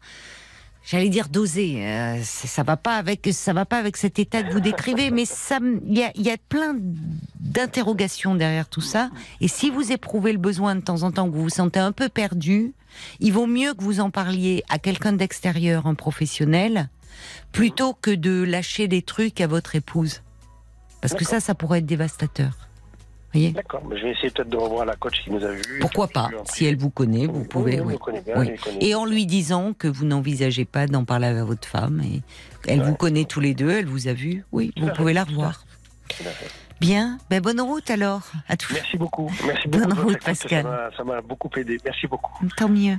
Merci. Au revoir Pascal. Jusqu'à minuit 30, Caroline Dublanche sur RTL. parlons. Jusqu'à minuit 30, Parlons-nous. Caroline Dublanche sur RTL.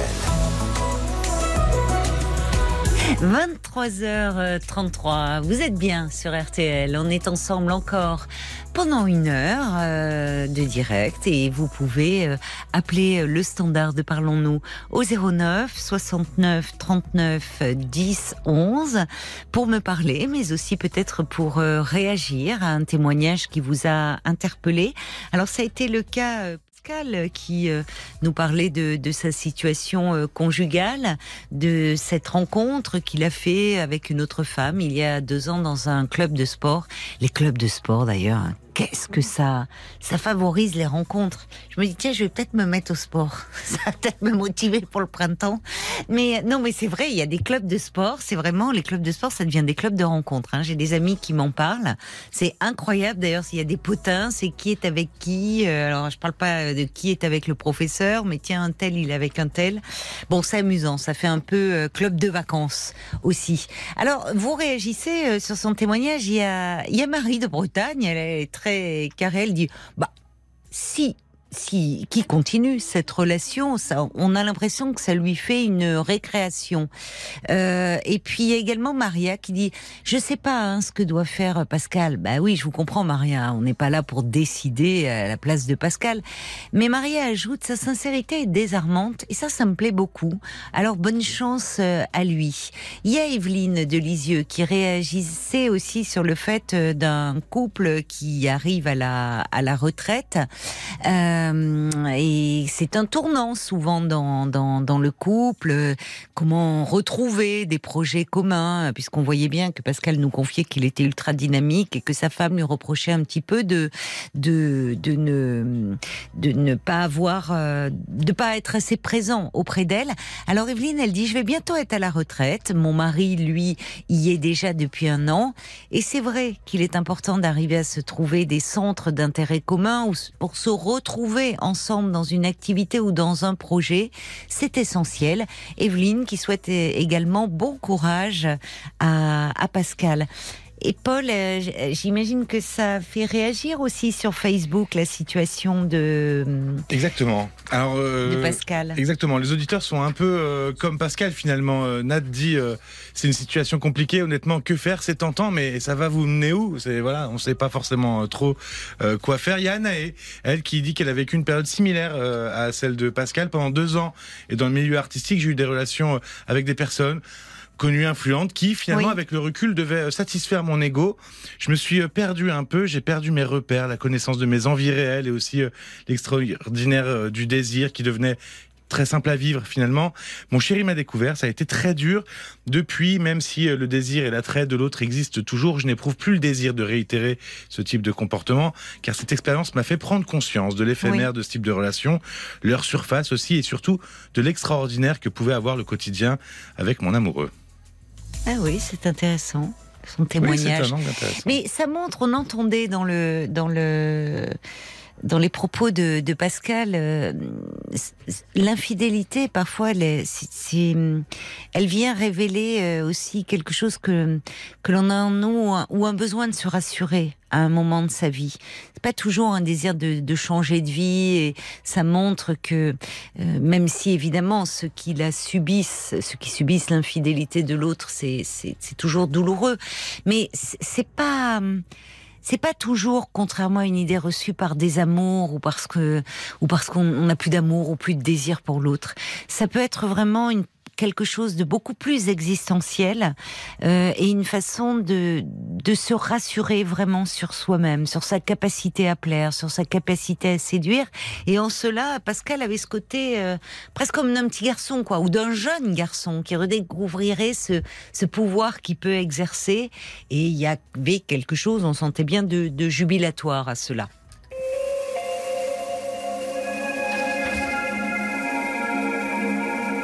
Bonsoir Sophie Bonsoir. et bienvenue. Merci. Alors Sophie, de quoi voulez-vous euh, me parler ce soir? Alors moi en fait je vous ai contacté hier donc j'ai eu euh, très gentiment Violaine et Enzo qui sont vraiment des personnes gardez-les avec vous parce qu'elles sont très bienveillantes qui font preuve de beaucoup d'empathie et de nos jours c'est quelque chose de très très rare. Ah bah écoutez, ça va leur faire très plaisir. Alors Violaine, elle est intégrée à l'équipe. Elle est ça- Enzo, euh, oui, je suis d'accord avec vous. Il a rejoint euh, l'équipe là parce qu'il est en formation et euh, c'est vrai que c'est un jeune homme, un tout jeune homme, mais qui est effectivement très bien. Donc merci pour eux. de rien. Donc moi en fait j'ai appelé parce que j'ai je vous écoute je vous écouterai euh, enfin assez souvent le soir suivant euh, mon état de fatigue et mes horaires de travail et Oui. hier soir j'ai été énormément euh, touchée par euh, Françoise Ah oui, Françoise qui était, euh, oui, cette auditrice cette relation un peu dans- de soumission. Oui, bah oui. C'est-à-dire qu'il était dans, alors, sans mauvais jeu de mots, euh, dans, dans, dans une relation avec un homme depuis un an et qui, au bout de Oui. six mois, lui a parlé de ses fantasmes de soumission, domination, euh, donc fantasmes qui se traduisaient par des pratiques sexuelles, mais qui allaient au-delà et où euh, Françoise euh, avait du mal à fixer ses propres limites dans cette relation. Oui, parce qu'elle euh, elle se retrouvait entre euh, entre une situation où elle avait des sentiments qui sont évidemment quand on entend certains et Mhm. évidents pour cet homme-là, oui. mais en même temps, malheureusement, ses, ses désirs à lui, ses attentes qui font que moi j'avais la sensation que Françoise se perdait complètement et, et malheureusement un jour euh, ou l'autre elle s'apercevra que je pense que c'est une relation qui, enfin pour ma part, euh, je n'aimerais pas vivre et qui peut la l'amener, euh, je vais dire, une, enfin employer une expression qui est pas très dans un mur en fait parce que Mm. euh, elle n'est plus elle-même Mm. et je me suis retrouvée, enfin ça m'a touchée parce que moi je me suis retrouvée dans cette situation, alors pas avec quelqu'un qui euh, avait les mêmes attentes que son, son Oui, co- que son conjoint. conjoint. Mais dans une Mais- relation de soumission ou d'emprise Non, pas du tout. Moi, j'ai vécu avec quelqu'un qui, au bout de 5-6 mois, euh, s'est avéré violent. Oui. Et je me suis retrouvée, en fait, dans une situation où j'ai été euh, battue pendant plusieurs années, sans Oui. être capable de, de le dire, sans être capable Oui. de- d'en parler à qui que ce soit. Euh, Oui. Alors que ça ne colle pas du tout pour les gens qui me connaissent très bien dans la vie de tous les jours, ne colle pas du tout avec mon caractère, avec mon côté euh, battante et maman Mm. qui élève ses enfants depuis des années toute seule. Oui. Vous Et- étiez, euh, vous aviez des enfants, donc euh, vous étiez maman solo quand vous avez rencontré cet Voilà, homme-là. moi j'étais maman solo, lui il était divorcé de ses- la, la maman de ses enfants, Mhm. donc on s'était rencontrés euh, avec des amis communs et Oui. puis euh, voilà, les choses se sont faites, on s'est revus, tout le monde s'est, enfin nous on s'est d'abord vu seul, après on, quand ça, ça quand ça s'est euh, euh, concrétisé dans Mhm. le temps. euh, les enfants et tout, tout se passait admirablement bien. Oui. Donc moi, pour moi, je me suis dit voilà, j'ai retrouvé quelqu'un de génial, ça va être bien, les enfants Oui. s'entendent bien, tout va bien. Oui, puisque c'est au bout de, de 5-6 mois qu'il a, que voilà, les c'est violences ont c'est- c'est le commencé. déclic 5-6 mois, je me suis dit, mais c'est pas possible. Oui. On Mais dit comment ça s'est mis en place? C'est-à-dire de façon insidieuse? Qu'est-ce que Ah, mais c'est ce que j'expliquais à Violaine, c'est que ça a été. euh, enfin, des gens vont peut-être croire que c'est complètement irréel, mais c'est pourtant euh, ce que j'ai vécu. Donc, c'est-à-dire Mm. que je suis. Moi, j'ai tout quitté, j'ai pris mes enfants. On n'était pas de la même, euh, pas du même département, on était euh, pas très loin, mais donc moi, j'ai tout quitté, les enfants, avec leur Oui. accord, en, a- en ayant discuté. Oui, Et je suis allée chez lui, enfin, là où il habitait. d'accord. Donc, euh, et jusqu'au jour où donc tout allait bien, vraiment le, le- la, la super belle vie, quoi. Hum, hum. Et jusqu'au jour où un samedi après-midi, alors lui, il était parti euh, avec une partie des enfants faire les magasins. Enfin voilà, moi j'avais pas envie, j'avais envie de rester à la maison, faire ma petite vie, euh, le ménage, enfin le truc qu'on fait euh, Oui, quotidiennement. Et jusqu'au jour où je vois un camion de déménagement arriver. Oui. Je me dis, bah, il doit se tromper d'adresse, le monsieur. Je, vais lui, je ouvre la porte. Je... Et là, c'était, tenez-vous bien, son ancienne, alors pas la mère de ses enfants, parce qu'il avait, il avait été marié pendant huit ans.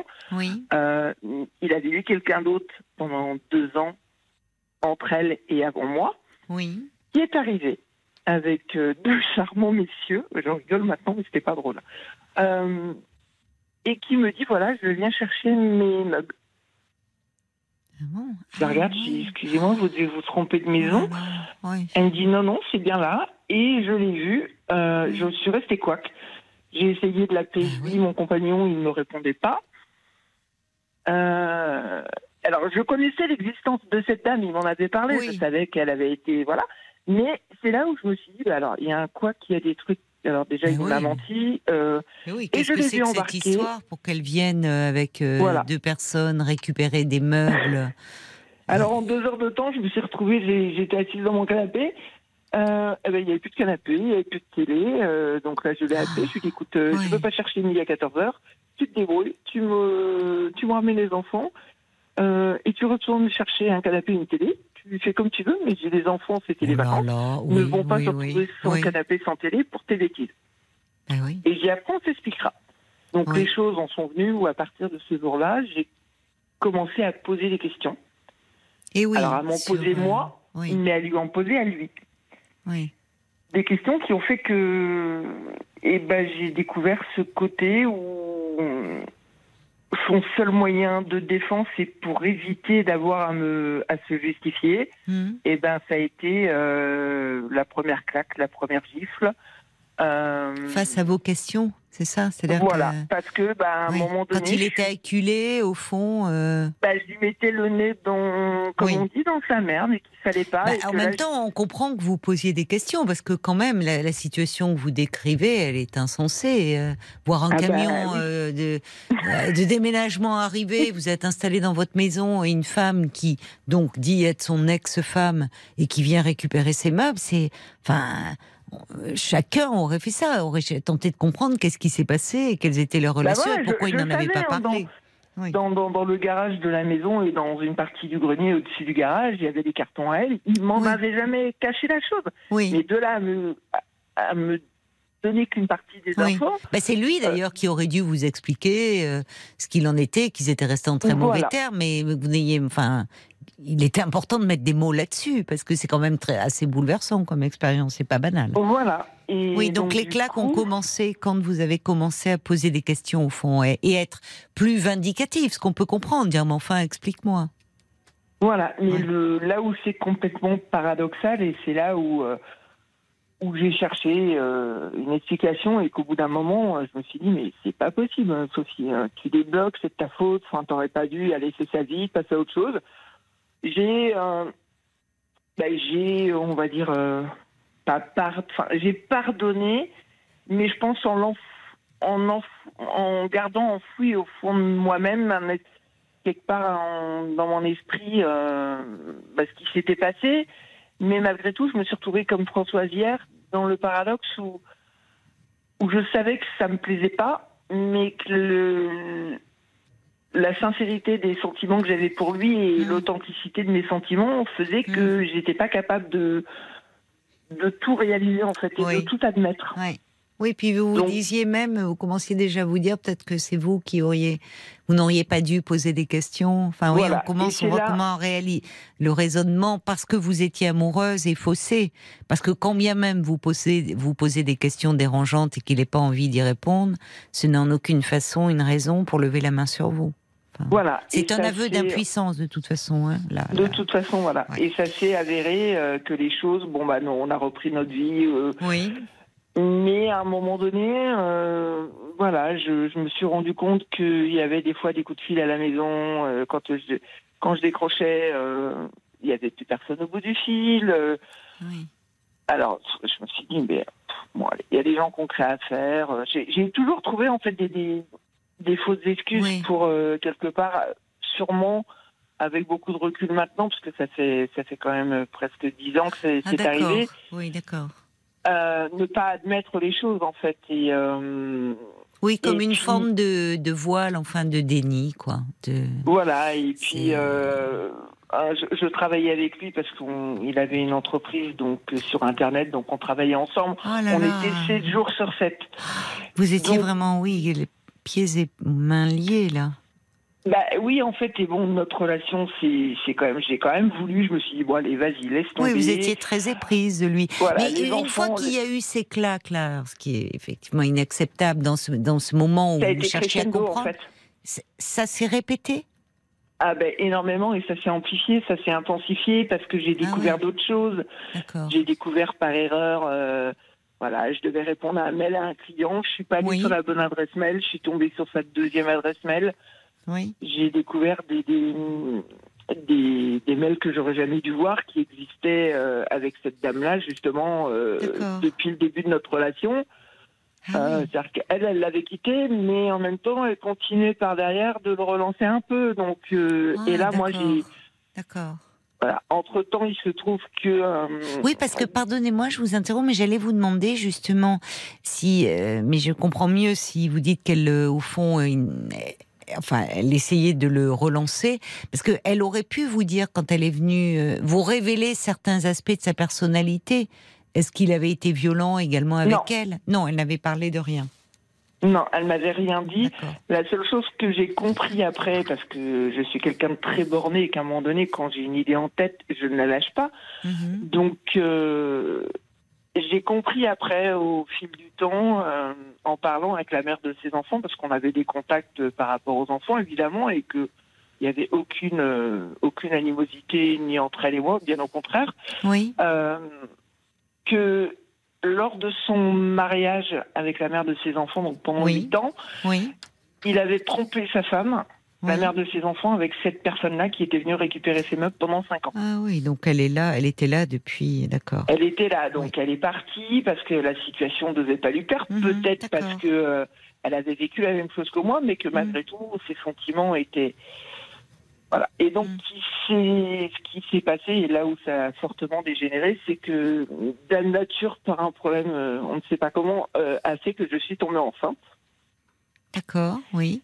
Euh, donc, euh, et qu'à un mois et demi avant d'accoucher, Oui. il y a eu une énième dispute où là, j'avais compris, découvert plein de choses et que je lui dit, bah, c'est bon, quoi. J'ai à un moment donné, euh, faut pas non plus me prendre pour une quiche.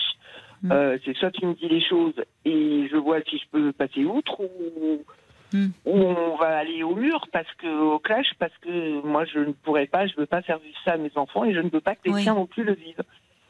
Et cette fois-là, j'ai fini par euh, alors les, les violences, c'était pas c'était pas récurrent, c'était à certains moments quand j'avais le malheur de d'avoir si par exemple un coup de fil euh, qui sonne, il y a personne, donc je disais tiens ça serait pas elle par hasard, donc Oui, ça partait en, oui. live. Oui. Le pire, c'est que dans ces cas-là, c'est que c'est vous qui recevez les coups, mais que c'est vous qui vous sentez coupable.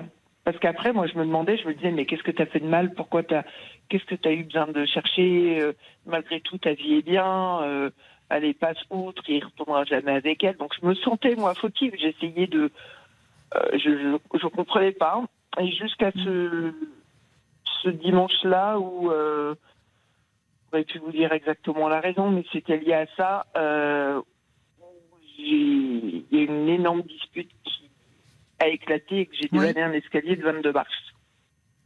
Oh là là. Et là, j'ai vu. Mais il vous a mes- poussé ou? Oui, il m'a. Bah, j'étais en haut de l'escalier et je suis sortie de son, du bureau où on travaillait et ça lui a pas Alors, plu. Vous étiez Et, euh, enceinte de presque Voilà, j'étais à un mois et demi du terme. Oh là là. Et donc, du coup, euh, là, j'ai vu une de mes enfants qui lui a étalé dans la cuisine, a pris un couteau et lui a dit Touche plus à maman ou je te tue. Et là, je me suis Oh dit euh. Ah, C'est pas possible. euh, Oui. Ah oui. Donc, j'ai calmé Oui. la fille, j'ai dit Écoute, t'inquiète pas, je vais à la pharmacie, j'ai un peu mal au dos, ça va aller. En fait, je suis partie en me disant Je vais à la pharmacie, il faut que je demande de l'aide. Là, c'était c'était avéré. Je dis Là, je peux pas, il faut que Ah oui. ça, va mal finir. Ah Donc oui. je vais chez le pharmacien. Et arrivé là-bas, bah, j'ai pris mes médicaments, mais j'étais incapable de demander de l'aide. Parce qu'il y avait la honte, parce qu'il y avait euh, la peur du regard des autres, euh, parce que... euh, voilà, je... Incapable. Donc je rentre à la maison, je passe le dimanche. Alors évidemment, entre-temps, euh, oui, mais je t'aime, euh, il avait acheté des fleurs, euh, Enfin, le, le grand jeu était sorti et je, je dis oui, ok, bah ouais. J'ai dit là, laisse-moi tranquille, je veux aller dormir, j'étais pas bien. Et le lundi matin, j'ai en fait, donc j'ai pas dormi la nuit. Mm. Le lundi matin, j'ai décidé d'aller voir mon médecin parce que j'avais vraiment mal au dos et, et compagnie. Et là, mon médecin m'a dit c'est plus possible. Ou là, il me dit vous me dites pas que vous êtes tombé parce que même face à mon médecin, j'ai trouvé une excuse. Il me dit Ah oui. bien gentil, mais vous euh, lui oui. avez dit, euh, oui, vous essayez de lui dire que vous étiez tombé dans l'escalier, quoi. Sans... Ouais, voilà, mais mais Oui, il a compris, parce que c'était pas la première fois, peut-être que vous alliez le voir. euh. Enfin, Bah pas. voilà, c'est euh, une fois, bah oui, non, mais je suis montée, euh, j'ai fait du rangement euh, dans son matériel, et puis Oui. bah voilà, je me suis, euh, à un moment mais là, donné, en euh, plus, vous attendiez ce bébé, enfin. voilà, et moi, je, je, je montais à tout le monde, en fait, parce que je savais très bien que... Alors j'avais peur du regard des gens, et je savais très bien que j'avais un papa qui était très protecteur, et que si du jour au lendemain il l'apprenait, euh, il serait venu, et ça aurait été un pugilat complet, parce que mon papa, euh, de son vivant, sa fille, c'était sa seule fille, donc le premier qui touchait Mm. un cheveu de sa, sa fille, il savait qu'il avait passé un seul quart d'heure. Donc du coup, euh, ben, donc, votre médecin, là, oui, votre médecin, donc, vous examine, voit, et comprend, en fait, là, vous. Voilà, donc il m'envoie faire une échographie. Bah euh, oui, bah oui, bien il sûr. remarque rien sur le coup, tout Oui. allait bien. Et en fait, euh, donc en dix jours, je suis rentrée chez moi après avoir fait ce que j'avais à faire le lundi. Et en- je suis restée encore dix jours euh, dans la maison commune. Et en dix jours, j'ai tout préparé mon départ en fait, en catimini, hein, sans rien dire, euh, parce que j'avais trop peur de sa réaction. Et euh, j'ai trouvé un appartement, j'ai pris mes enfants, et puis un jour, je lui ai dit, bah, il me voyait avec des cartons, il me dit, qu'est-ce que tu fais? Mm. Je dis, moi, je m'en vais, j'en peux plus. Je dis, oui, mais non, je veux pas que tu partes, je suis en lien sans toi. Vous n'avez pas prévenu quelqu'un de votre famille pour vous aider? Non. Non, j'ai- tout fait euh, toute seule, euh, les enfants. Enfin, j'ai pris euh, le strict minimum. Enfin, Les pris enfants et. les ouais. enfants, les vêtements, les jouets des enfants, moi, mes vêtements. Et vous a laissé tout. partir?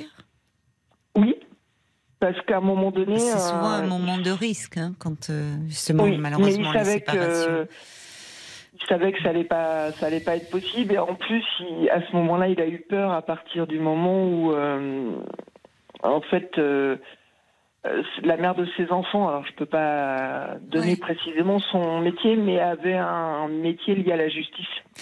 Bah, J'allais vous demander, le médecin, il vous a pas, il a dû euh, fortement vous inciter à porter plainte, Ah, mais c'est ce que j'ai fait. parce mais, que c'est en euh, plus, enfin, non seulement les coups portés, mais là vous étiez enceinte à un mois et demi du terme. Et Ah le bah bébé alors, d'ailleurs, euh, parce que, enfin, vous parlez d'échographie, là, il n'a pas été. il a- il- bah, la première, on n'a rien vu, et puis pendant euh, une vous le semaine, sentiez bouger normalement? Il allait je bien. sentais plus rien en fait. Je C'est pas normal. Je sentais pas trop, mais je me suis dit bon, t'es stressé, t'es hyper tendu, je dormais pas, je mangeais pas. Euh, Enfin, j'étais tellement Oui, pas bien que je même plus. C'est pas normal un bébé qui bouge plus suite à un trauma. Ouais, mais sur- quand on est dedans, dans le, Oui, vous étiez plus dans. Oui, vous étiez. j'étais plus connectée à une vraie réalité en fait de la Mais l'écho, qu'est-ce que ça Enfin, je ne sais pas. Et ben au bout d'une semaine, Ouais. euh, enfin, je suis allée le lundi, le vendredi, j'étais le vendredi ou samedi, j'étais à nouveau pas bien. J'avais envie de vomir. Je me suis dit, mais euh, j'ai dû choper une gastro. Et là, je rappelle mon médecin le samedi matin. Il me dit, non, c'est bon. Vous allez me passer une écho parce qu'il me dit là, Oui, euh, il y a un sûr. truc qui. Et en fait, mon, mon fils était, euh, était mort à l'intérieur. Bon, Et, c'est euh, épouvantable. et, et était, et était en. Bah, ça pouvait devenir dangereux. Ah bah là, oui, s'il est- mais parce qu'il est, oui, et malheureusement, il était mort depuis un petit moment. Voilà, il, est, il était mort. En fait, Oh je pense, enfin, comme a dit le médecin, je pense qu'il est décédé le jour où j'ai déballé l'escalier. Mais entre-temps, euh, Oh, c'est épouvantable. Donc je me suis retrouvée dans, une, euh, dans un hôpital où. euh, alors, c'est là où on se dit C'est l'horreur. on vit dans un monde où il y a des fois pas d'empathie et ça paraît complètement irréel, mais euh, Mm. j'ai pété un câble. J'étais en pleine nuit, je dis à l'infirmière, j'ai dit, mais est-ce qu'ils m'ont mis donc, pour accoucher? Donc j'ai dû accoucher normalement, oui, évidemment. un bébé euh, qui ne, oui. avec des bébés autour qui n'arrêtaient pas de brailler. Et en pleine nuit, Ah j'appelle oui. l'infirmière, j'ai dit, mais c'est l'éther, parce que je, je vais rentrer dans votre pouponnière, ça va être un carnage. Oui, il y avait pas, ils vous Je- ont pas mis à l'écart dans une non, chambre. pas du tout. Donc il n'y a pas de Oh psychologie là là. là-dessus. Ensuite, donc, euh, je. Donc, suite au conseil de mon médecin, je porte plainte. Ah bah oui, là non je mais me là, retrouve dans, dans un bureau de gendarmerie. Et là, j'en rigole, mais euh, c'est- c'est vraiment pas drôle maintenant. Mais euh, je préfère en rire maintenant parce que je me dis qu'au moins, je, psychologiquement, je vais beaucoup mieux. Je me suis retrouvée donc en audition avec un gendarme. Euh, Mm. Donc, je commence à expliquer les faits. Et là, tenez-vous bien. Donc, Mm. il m'offre un petit thé pour que je me détende et que tout se passe bien. Mm. Mais que s'est-il passé dans votre comportement Qu'avez-vous fait pour qu'il en arrive à ça Et là, je le regarde. Ah oui, donc déjà, donc, il, a euh, pris mon, il a pris mon thé dans la figure. Excusez-moi, mettez-moi en garde à vue, faites ce que vous voulez. Non, mais attendez, il était au courant que j'imagine Oui. que à l'hôpital, là, enfin, vous avez expliqué, c'est un signalement direct au procureur, ça. hein Ah, mais ça, ça, ça Si on vous dit fait, parce que les circonstances du décès du bébé, je sais pas si, pardon de vous poser la question, mais vous me dites, euh, ça serait il y a quelques semaines ou quelques mois, je vous la poserai pas, mais vous me dites, bon, il y a dix ans que ça s'est passé, euh, il y a eu une autopsie d'effectuer sur votre bébé. oui, ah bah oui, le, le- en fait, mon fils avait euh, le cordon, euh, a été étranglé par le, son cordon ombilical, en fait. Il est- il s'est retrouvé euh, bah, étouffé. Donc c'est pas euh, forcément lié au, au trauma. Enfin, bon, je ne sais pas. Si. Si, pour, euh, ça, ça peut pas être euh, Ouais. justifié autrement D'accord, que par. euh, d'accord les, les d'accord. Les Voilà. alors dites-moi euh, parce que euh, dans ces cas-là, enfin peut-être si vous dites le médecin traitant, l'hôpital. Enfin, l'hô- l'hôpital, euh, il arrive hein, que dans les hôpitaux, hein, il y a des, des signalements. On le voit quand des enfants, il y a des suspicions de maltraitance. Il y a des signalements qui sont faits directement au procureur. Hein. Ah oui, non, mais ça a été, euh, il a été jugé. Hein, Non, Ça, mais parce a- que, a- ah bah, j'espère bien, au vu de ce que vous décrivez. Oui, non, mais quand non, mais vous me parlez de jugé, devoir vous rendre. Non, mais vous me dites, vous perdez votre bébé, vous, vous, me- vous me dites que vous allez voir un gendarme, vous êtes obligé de vous rendre au commissariat, il vous pose des questions en disant est-ce que, qu'est-ce qui s'est passé, vous n'avez pas une part de responsabilité. Enfin, je veux dire, ça paraît dingue au vu Non, de. mais vous êtes en plein cauchemar, vous vous dites, mais je, bah, je le des regardais. je violences subies, enfin. Et là, et là voilà, je lui dis, mais écoutez, euh, monsieur, je suis désolé. euh, je. Alors moi. Bon, euh, On va devoir marquer une pause. hein. Pardonnez-moi, Sophie, mais parce que c'est l'heure, c'est l'heure des infos et on, je vous retrouve après. À tout Il n'y de a pas de suite. souci. Jusqu'à minuit 30, Parlons-nous. Caroline Dublanche sur RTL. Parlons-nous euh, se poursuit. Nous sommes à vos côtés euh, encore pendant une demi-heure et je vous invite à appeler le standard euh, pour me parler ou pour réagir à un témoignage 09 69 39 10 11. Et nous vous retrouvons, Lisa. Merci. non, Lisa, pardon, Sophie. Merci beaucoup d'avoir patienté. Alors. Euh, donc, euh, vous nous parliez de ce moment terrible où vous vous êtes retrouvé euh, à l'hôpital, où finalement vous avez perdu votre bébé à pratiquement huit mois de grossesse suite à cette chute dans l'escalier provoquée par par votre mari. Et là, donc, vous me parlez de ce dépôt de plainte auprès d'un gendarme. Voilà, qui. euh, alors, euh, voilà, je, je, je, je me suis dit, est-ce que c'est de la maladresse? Est-ce que c'est du machisme? Enfin, j'étais pas conditionné pour entendre ça. Je lui ai dit, écoutez, monsieur l'agent, je n'ai pas la taille mannequin, je fais pas un 36, donc je n'ai jamais trompé mon compagnon, je n'ai jamais regardé. Non mais en fait, Sophie, ce que je ne comprends pas bien, c'est le dépôt de plainte. Il a eu lieu après que vous ayez perdu votre bébé? Oui. Alors, donc, dans ces cas-là, euh, enfin, là, enfin, on n'est même plus. euh, Il y, a- il y a quelque chose de très grave qui s'est passé. Enfin, ce Oui, qui me ah ben, sidère, c'est que vous soyez même obligé de vous déplacer dans une gendarmerie. Ça aurait pu se faire à l'hôpital. Mais peut-être, Euh, euh, je ne sais pas. Ouais, mais non, parce que moi, il fallait, il fallait, en fait, l'hôpital, j'y suis allée une fois que malheureusement euh, tout était fait, ce qui était fait. Je voulais rentrer, je voulais me, me- mais j'avais mes enfants que j'avais fait garder.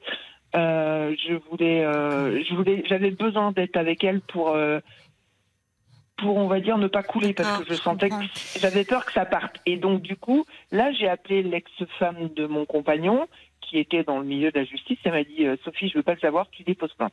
Elle me dit, là, c'est pas, ce qui s'est passé, c'est pas Bon, enfin, normal. là, si vous ne déposez Euh, pas plainte, vous déposerez jamais plainte. Enfin. Elle, elle a témoigné en ma faveur. Alors, déjà, est-ce qu'elle avait été victime de violence, elle Euh, Non, elle- bah non, Non. parce que je pense que c'est quelqu'un qui était tellement euh, manipulateur et un peu, on va dire, euh, tordu intérieurement dans son. Oh, c'est plus que son- tordu, c'est d'une violence. euh, Ouais. c'est- Enfin, bah là, elle- c'est, c'est, c'est- parce que il faut le faire hein, quand même d'aller déjà Alors, je, vais vous dire quelque chose qui va sûrement euh, vous choquer de par votre euh, profession, mais euh, elle, elle n'a pas été, euh, elle n'a pas été violentée. Elle, par contre, elle a été trompée. Et, et ce que je vais vous dire ouais, va pas, on peut pas mettre ça sur le même registre. hein.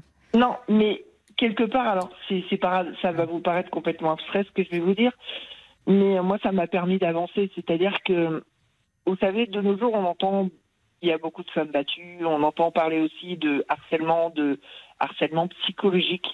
Et moi, dans mon malheur, je me dis que ce que j'ai vécu, je l'ai vécu. Mais au moins, quand je me regardais dans la glace le lendemain d'une violente, enfin d'une violente réaction de sa part, et que j'avais un bleu, par exemple, ou un œil au beurre noir, je savais pourquoi j'avais mal. Et là, ça m'a permis, moi, de me dire, non, t'as vu ta tête, là, t'as un cocard, euh, ok, il s'est passé ça, mais tu vas pas pouvoir continuer longtemps.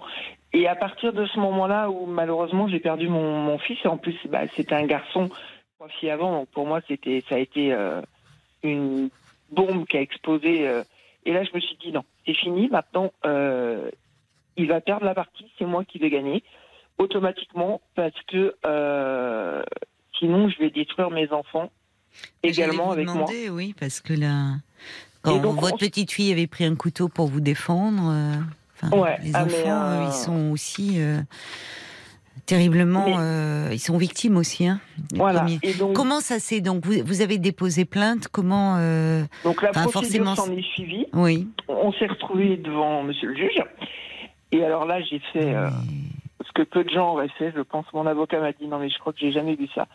Je, en fait, entre le moment où j'ai porté plainte et le moment où on est passé, évidemment, il s'est passé un petit laps de temps. Et je me suis retrouvée dans la vie réelle. C'est-à-dire qu'il fallait que j'amène mes enfants à l'école et tout. Et là, je me suis retrouvée dans un dilemme où bah, des gens m'avaient vue du jour au lendemain enceinte. Et, on va dire euh, un mois après, ne me voyaient plus enceinte. Hmm. Mais ne me voyaient pas avec deux poussettes. Donc je voyais que les gens me regardaient. Et puis jusqu'au jour où il y en a qui ont osé me demander, euh, bah, alors, euh, t'as accouché? Et là, je me suis dit, t'as une solution. T'en as qu'une. C'est soit tu continues à mentir et tu te et tu le le blanchis entre guillemets de ce qu'il a fait, ou soit tu dis la vérité. Et je me suis mise à, ça a été un déclic, je me suis mise à à m'exprimer et j'avais plus rien à cacher. Je dis bah non, voilà, j'ai perdu mon HAF suite aux violences de mon conjoint. euh, et je me suis, j'ai décidé de plus me taire. Je me suis dit le seul moyen que tu as de t'en sortir, c'est de parler. Si tu parles pas, Mm. tu vas, tu vas mourir à petit feu. On s'est donc de retrouver euh, en audience et euh, donc j'ai demandé au juge, je lui ai dit écoutez, le mettre en prison, ça va pas servir à grand chose parce qu'il va mener sa petite vie, il va regarder la télé, il va faire sa petite promenade. euh, voilà, il vaut mieux, franchement, pour éviter ce que j'ai vécu, je ne veux pas que ça se réitère avec quelqu'un d'autre. Donc Bah, une oui. obligation de soins, mais qui, qui est vraiment nécessaire et Non, mais attendez, c'est- primordial. d'abord, c'est pas à vous de décider. Hein. C'est heureusement, c'est Non, mais je voulais, je voulais qu'ils comprennent. Je voulais qu'ils comprennent que euh, la prison, ok, mais à un moment donné, c'est Bah, enfin, il y a quand même, vous vous rendez compte, il y a, enfin, euh, c'est, je ne sais pas comment ça, à quelle peine il a, il a été condamné, mais il y a quand même, euh, non seulement il y a les coups portés sur votre personne, mais des coups qui ont entraîné la mort d'un bébé in utero, enfin, d'un bébé Voilà, qui ouais. pouvait être viable, euh, euh, enfin, Alors, vous me dites, vous me dites que parce que cette histoire, on pouvait dire, voilà, c'est toujours, est-ce qu'il fallait évaluer, est-ce que le bébé était viable, est-ce que cette histoire de cordon autour du cou, bon, vous me dites qu'il y a eu une autopsie et que l'autopsie montre que c'est les coups, euh, le choc, le traumatisme Alors, provoqué pas- par votre chute, et, et vous voulez juste qu'il ait des soins, enfin, je sais pas, j'ai du mal à comprendre. Mais, mais si, parce qu'en fait, enfin, mon Bah, il peut avoir des moi, il- soins en prison. hein. Ouais, mais euh, je donc il a il a il a eu hein, il a eu une peine, ça n'a pas été très long, mais euh, je. Il a voulais- combien? Alors, Quelle a été sa peine? Sa il a pris un an. de prison Il a pris un an. Oui. Il a perdu la garde de son autorité parentale sur ses enfants. Euh, Oui, c'est le mois. Et euh, donc, qui est arrivé euh, la question des dommages et intérêts, parce qu'ils estimaient que j'avais subi un préjudice. Et là, j'ai regardé le juge, je lui ai dit, bah, écoutez, euh, voilà, euh, ma demande va vous paraître complètement uberluesque, mais et je lui ai expliqué euh, pourquoi je faisais cette demande-là. Je lui ai demandé un euro symbolique pour chacune de mes enfants, deux euros pour moi. Parce que j'ai dit, voilà, j'ai écouté, mon fils, on me le rendra jamais. Ouais, bon. Ce qui est curieux, je suis étonnée. C'est bien sûr, je suis d'accord euh, que on ne peut pas évaluer. euh, Non. Ça n'a pas de prix, évidemment. Mais en revanche, je vous trouve quand même très magnanime avec cet homme. Non, et, pas- et franchement, au vu de bon, qu'il est parce que ok, euh, qu'il est euh, qu'il y ait nécessité de soins, oui, d'accord, mais euh, il y a ça, ça n'exclut pas la sanction. Je suis désolée. Enfin, vous voyez, il y a un moment, euh, c'est on Mais peut moi, pas exclure façon, les pour deux. Moi, le mal, le mal il était fait. Oui, pour il moi, qu'il soit mais- sanctionné lourdement ou pas, ça me rendait pas mon fils dans tous les cas. Oui. Bon, et alors donc aujourd'hui, euh, donc euh, pour Moi, ceux qui nous rejoindraient, c'est dix ans plus tard. Hein, ça explique un peu, mais enfin, je trouve, je ne sais pas comment on peut se remettre euh, d'un tel. Eh ben euh, parce que alors j'ai j'ai suivi euh, j'ai eu j'ai fait appel à un psychologue à un moment donné Mm. parce qu'il fallait que j'en parle et euh, au bout de ouais quelques séances il m'a dit en fait euh, voilà vous vous vous n'effacerez jamais ce que vous avez vécu. Le seul dommage que j'ai aujourd'hui, c'est que je ne je n'ai absolument plus confiance en la jambe masculine en fait. D'accord. Ouais. Bah, vous voyez. Oui. Bon, écoutez, c'est euh, justement, enfin, je pense que moi, des, violences comme cela, il faut être euh, accompagné. euh, accompagné et encore une fois, voyez, je, je, trouve que et pourtant, je suis psy, psychologue, donc je pense qu'il y a effectivement nécessité de soins, mais je suis désolée, à un moment là, on atteint un seuil où d'abord, les injonctions de soins, ça marche très rarement. Pour que réellement il y ait des soins qui puissent être bénéfiques à l'intéressé, c'est quand il y a une demande de soins, quelque chose qui émerge d'une culpabilité. Euh, voilà. Sinon, on peut pas faire grand chose. Et à la limite, ça, ça lui appartient. C'est plus à vous. Vous, euh, toute la suite de l'histoire, c'est l'écrire euh, vous et vos enfants, parce Ah, voilà, que eux aussi, eux aussi ont besoin euh, vraiment certainement d'être accompagnés et de se reconstruire après avoir assisté à des scènes pareilles. Euh, et après, euh, eux aussi ont vécu euh, ce, cette mort de leur petit frère. Donc je pense qu'il y a derrière la nécessité d'un gros, gros travail euh, d'accompagnement pour, euh, pour toute la famille. Bon courage à vous, Sophie.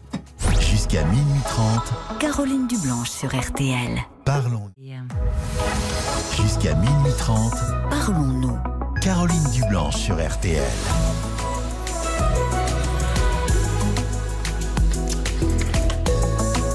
Alors on devait euh, avoir Philippe, je sais pas s'il écoute, ça fait, on voulait déjà en parler euh, hier soir. Philippe voulait nous proposer une recette, une recette de gratin dauphinois. Vous allez me dire, pourquoi parler de gratin dauphinois à cette heure-ci Ça peut nous donner faim en plus. Mais parce que on est en plein dans le salon de l'agriculture. Vous avez dû voir, alors je sais pas, Paul Zizé, euh, via l'application RTL, moi j'entends la pub sur justement en, en lien avec le salon de l'agriculture. Il y a, il y a tous les, les plats euh, Exactement. traditionnels. Il y a neuf plats. un Alors, voilà, sur l'application euh, RTL ou sur le site rtl.fr, vous, il y a un sondage sur euh, quel est votre plat régional préféré? Oui. Donc il y a neuf plats qui sont proposés. Ça, j'aime bien cette précision. C'est un sondage qui n'a pas de valeur scientifique. hein. Il faut bien, faut quand même. C'est précisé. Ah oui.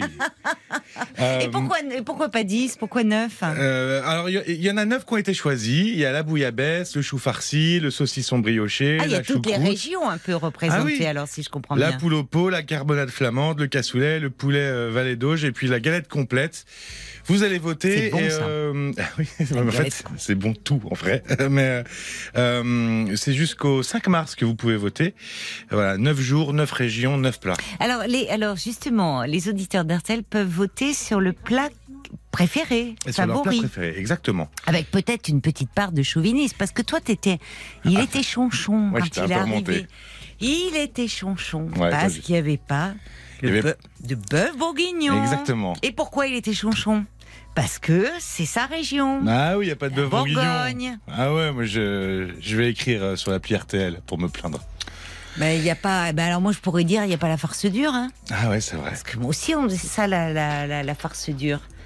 Donc alors, alors donc on peut voter. Exactement, c'est forcément euh, dans le cadre du salon euh, de l'agriculture qui se déroule en ce moment, où il y a plein d'émissions de RTL qui sont euh, délocalisées là-bas d'ailleurs, vous pouvez l'entendre. Et puis euh, on en parle des plats hein, tous les jours à 6h, à 8h et à 19h sur l'antenne d'RTL, donc euh, vous pouvez euh, entendre les correspondants RTL qui parlent de ces plats toute la journée. Et oui, c'est pour ça, c'est chouette. Mais est-ce qu'il donne la recette? Ah, les recettes, non. En tout cas, ah, aussi, vous avez les recettes sur RTL.fr. Vous pouvez re- retrouver toutes les recettes de, de des plats, exactement. Ah bon. Eh ben, on, on va avoir la recette du gratin dauphinois avec Philippe. Bonsoir Philippe. Bonsoir Caroline. Je disais à l'instant voilà, à, à la gentille euh, femme à l'accueil, oui, que j'entendais. très c'est mal. Là- là, Violaine. bon. Comment Vous, vous lui disiez quoi à Violaine Alors, euh, Vous lui disiez Oh, quoi à Violaine? Vous m'entendez mal, hein, Philippe? Là, non, maintenant c'est bon, c'est impeccable. D'accord, c'est bon. Mais, mais à- euh, quand je l'ai eu à la- l'accueil, j'entendais très très peu. Ah, Oui, C'était d'accord. imperceptible, oui, oui. Ah oui. D'accord. Bon, bah écoutez, Euh, l'important c'est que vous étiez pas, vous étiez pas euh, en train de mettre le, le gratin dans, dans le four là, à cette heure-ci à minuit 21. Ah Là, là. Oui, c'est vrai, j'en ai parlé aux jeunes euh, hier. J'ai eu le même jeune à l'accueil, oui, oui. Ah, Oui. Mais c'est tous des jeunes Oui, à l'accueil. Vous j'adore pouvez pas vous tromper. cuisine, Caroline. Alors déjà, je lui ai dit, c'est étonnant, depuis plusieurs semaines, cette euh, femme euh, adorable, euh, Caroline Dublanche, vous, madame, madame oui, oui, je l'imagine, depuis plusieurs semaines, hein, habiter dans une belle petite maison à la campagne, avec un beau bout de terrain, avec un petit poulailler, avec des poules pondeuses, et un coq qui chante tous les jours. Et- J'aimerais bien. J'aimerais bien, mais, mais là où je suis, si, si le coq chantait, je crois que mes voisins euh, rouspèteraient. D'accord. Mais, mais, mais j'aimerais bien. Je me vois bien, vous voyez, on parlait de retraite. À la retraite, je me vois bien comme ça. Avec des poules, avez- oh, avec un coq. Donc ça veut dire des voisins un peu éloignés. J'adore la campagne. Je Caroline, être réveillée par le chant du coq. Voilà, Oh j'adore. là Magnifique. je préférerais, je préférerais euh, effectivement que par les Oui. voitures. Et puis, et puis euh, avoir dans une belle petite maison à la campagne, une belle cheminée, passer des, des soirées en famille et avec vos amis, et parler de la vie, des choses de toute la vie, tout simplement. Autour, autour d'un bon gratin dauphinois dont vous, dont, Oui, dont vous alors. allez nous donner la recette, mon cher Ah, Philippe. tout de suite, Caroline. D'accord. Alors, gratin dauphinois. Alors, des bonnes pommes de terre, une belle grosseur. Et puis ça compte, à- ça compte, hein, parce qu'il faut. C'est vrai, la pomme voilà. de terre, c'est ce qui fait tout. Alors, euh, de, de quoi? De la binge De, de quoi? Oui, alors, euh, comment dire, éplucher avec un économe euh, pour économiser, voilà, euh, la pomme de terre. pas avec un couteau, avec un, avec un économe, c'est mieux. Ensuite, couper en fines rondelles. Ensuite, faire une rangée. Euh, préalablement, Caroline. Et Oui. il faut. Oui. euh, Je note, hein. oui, je, je sais. Euh, éplucher de- deux têtes d'ail. Ah, Oui, euh, et euh, ensuite, finement haché. oui. Oui. Très finement haché. Oui. Mhm. Alors, faire une couche, ensuite, on la mettre euh, de l'ail finement haché sur les pommes de terre. Oui. Ensuite, du sel de Guérande, du Mhm. poivre, Oui. euh, de l'emmental râpé. Ah. Voilà. D'accord. Une couche, deux couches, certainement trois couches, oui. Au, trois quarts du plat en rectangulaire, même si c'est un plat rond, on peut toujours faire un bon gratin de noir. C'est pas grave. Et puis, à la fin, euh, la dernière couche, euh, mental râpé, celle, euh, ail, euh, Oui, on a, moi j'ai de noté les deux têtes d'ail hein, euh, hachées. comment, comment? Mais qu'est-ce qui fait la sauce là? Parce qu'il y a, vous mettez pas de crème Alors, fraîche? Non, pas du tout. Ah oui, il y en a qui mettent de la crème fraîche, Caroline. Ouais. Mais, euh, mais oui, parce qu'un gratin dauphinois, ça, ba- enfin, il y a quand même, c'est onctueux. je- Qu'est-ce qui fait? C'est que le fromage fondu qui fait le. Oui, je mets du lait demi-crémé, Caroline. Oui. Oui, mais j'en ai rien. Ah, vous mettez du lait écrémé Je- à la toute place. façon, Donc c'est plus light. Que vous voulez me dire, euh, Caroline Oui, je mettrai, je vais essayer avec la crème fraîche, oui, bien sûr. Ben, bon. moi, j'ai toujours, Oui. euh, oui, euh, ça donne de l'onctuosité. Et puis, euh, ben, ah, ben, la crème fraîche, c'est quand même, ça apporte, oui, c'est. Ben. Enfin bon, moi, je suis pas normande, mais j'aime bien la crème fraîche. Je cuisine Oui. pas, mais j'aime ce qui est bon. Hein. C'est parce que vous êtes bien dans votre maison à la campagne. Ben, écoutez, euh, j'aimerais bien. Il faut que je la trouve. Hein. Il faut que je la trouve. Alors, sincèrement, je souhaite, euh, je vous souhaite d'avoir une belle maison à la Ah, bon, c'est gentil. Eh, J'ai dit aux jeunes, mais cette femme avec sa voix très douce et très chaleureuse, mais elle me fait penser aux paysannes et aux villageoises la campagne. ouais, et, et c'est. Oui, Et pourquoi ça? Et pourquoi? C'est. Et pourquoi? Oui. C'est vo- votre voix très douce et très chaleureuse. Ah bon? Je Eh mais je vois pas le rapport. Ouais, c'est la vérité, Caroline. Mais cela dit, cela dit, vous tapez dans le mille parce que j'ai toujours, je rêve depuis toute petite d'avoir effectivement une maison à la campagne avec plein d'animaux. Si je pouvais avoir un Ah. âne, si je pouvais avoir des poules, des chiens, des chats, un cochon, mais, mais surtout les animaux, Oui. ils, vi- ils- ils vivraient euh, leur, enfin ils mourraient de leur belle mort, hein, parce que j'en ferais, vous voyez, ils, ça serait pas pour les manger. Hein. C'est pour ça que dans la liste de plats, je suis un peu frustrée parce que c'est beaucoup à base de viande et je suis contente que vous me proposiez la recette du gratin dauphinois parce que ça au moins je peux le manger. Eh, Voilà. Caroline, c'est très bon et ça coûte pas cher. Mais en plus, mais c'est vrai. Et ça, et ça plaît à tout le Euh, monde, aux petits comme aux grands. Oui, surtout, Caroline. N'oubliez pas de donner euh, du maïs à vos poules demain matin. Ah, mais hum, faut pas trop donner de maïs aux poules. Il faut leur- parce que le maïs, euh, c'est oui, c'est. Mais bon, moi, je, mon, mon père a encore des poules. Alors c'est pareil, hein, c'est vraiment Ah, que bah, pour les œufs. Et je vais dire, les poules, elles mangent mieux que parce qu'elles mangent tous les restes. Elles font des Ouais. œufs, des œufs oranges tellement. euh, et autres. Des oui. œufs coques, c'est délicieux. Euh, Et puis je vais Et dire, elle père, finit jamais en poule au pot hein, chez nous. hein. D'accord. Et Ah, votre non. père, il est dans quelle région de France euh, Ah, la Corrèze. La Corrèze, Corrèze. Corrèze. Ah, à côté de l'Auvergne. Voilà. Alors oui, alors il y a des gens qui me disent c'est quoi la farce dure? Comment expliquer ça? Hein, Alors ça se mange normalement avec le petit salé. Moi je mange pas le petit salé, mais ça se met dans un grand faitout. Oh là, on surveillait ça parce qu'en fait on prend la levure chez le boulanger. Oui, Marc est en train de prendre des notes. Non, il faut pas prendre des notes. Je suis nulle. Et c'est, c'est en fait c'est comme du, euh, c'est comme une grosse miche de qui ça ça lève en fait. Ça ça lève ça fait une grosse boule comme ça.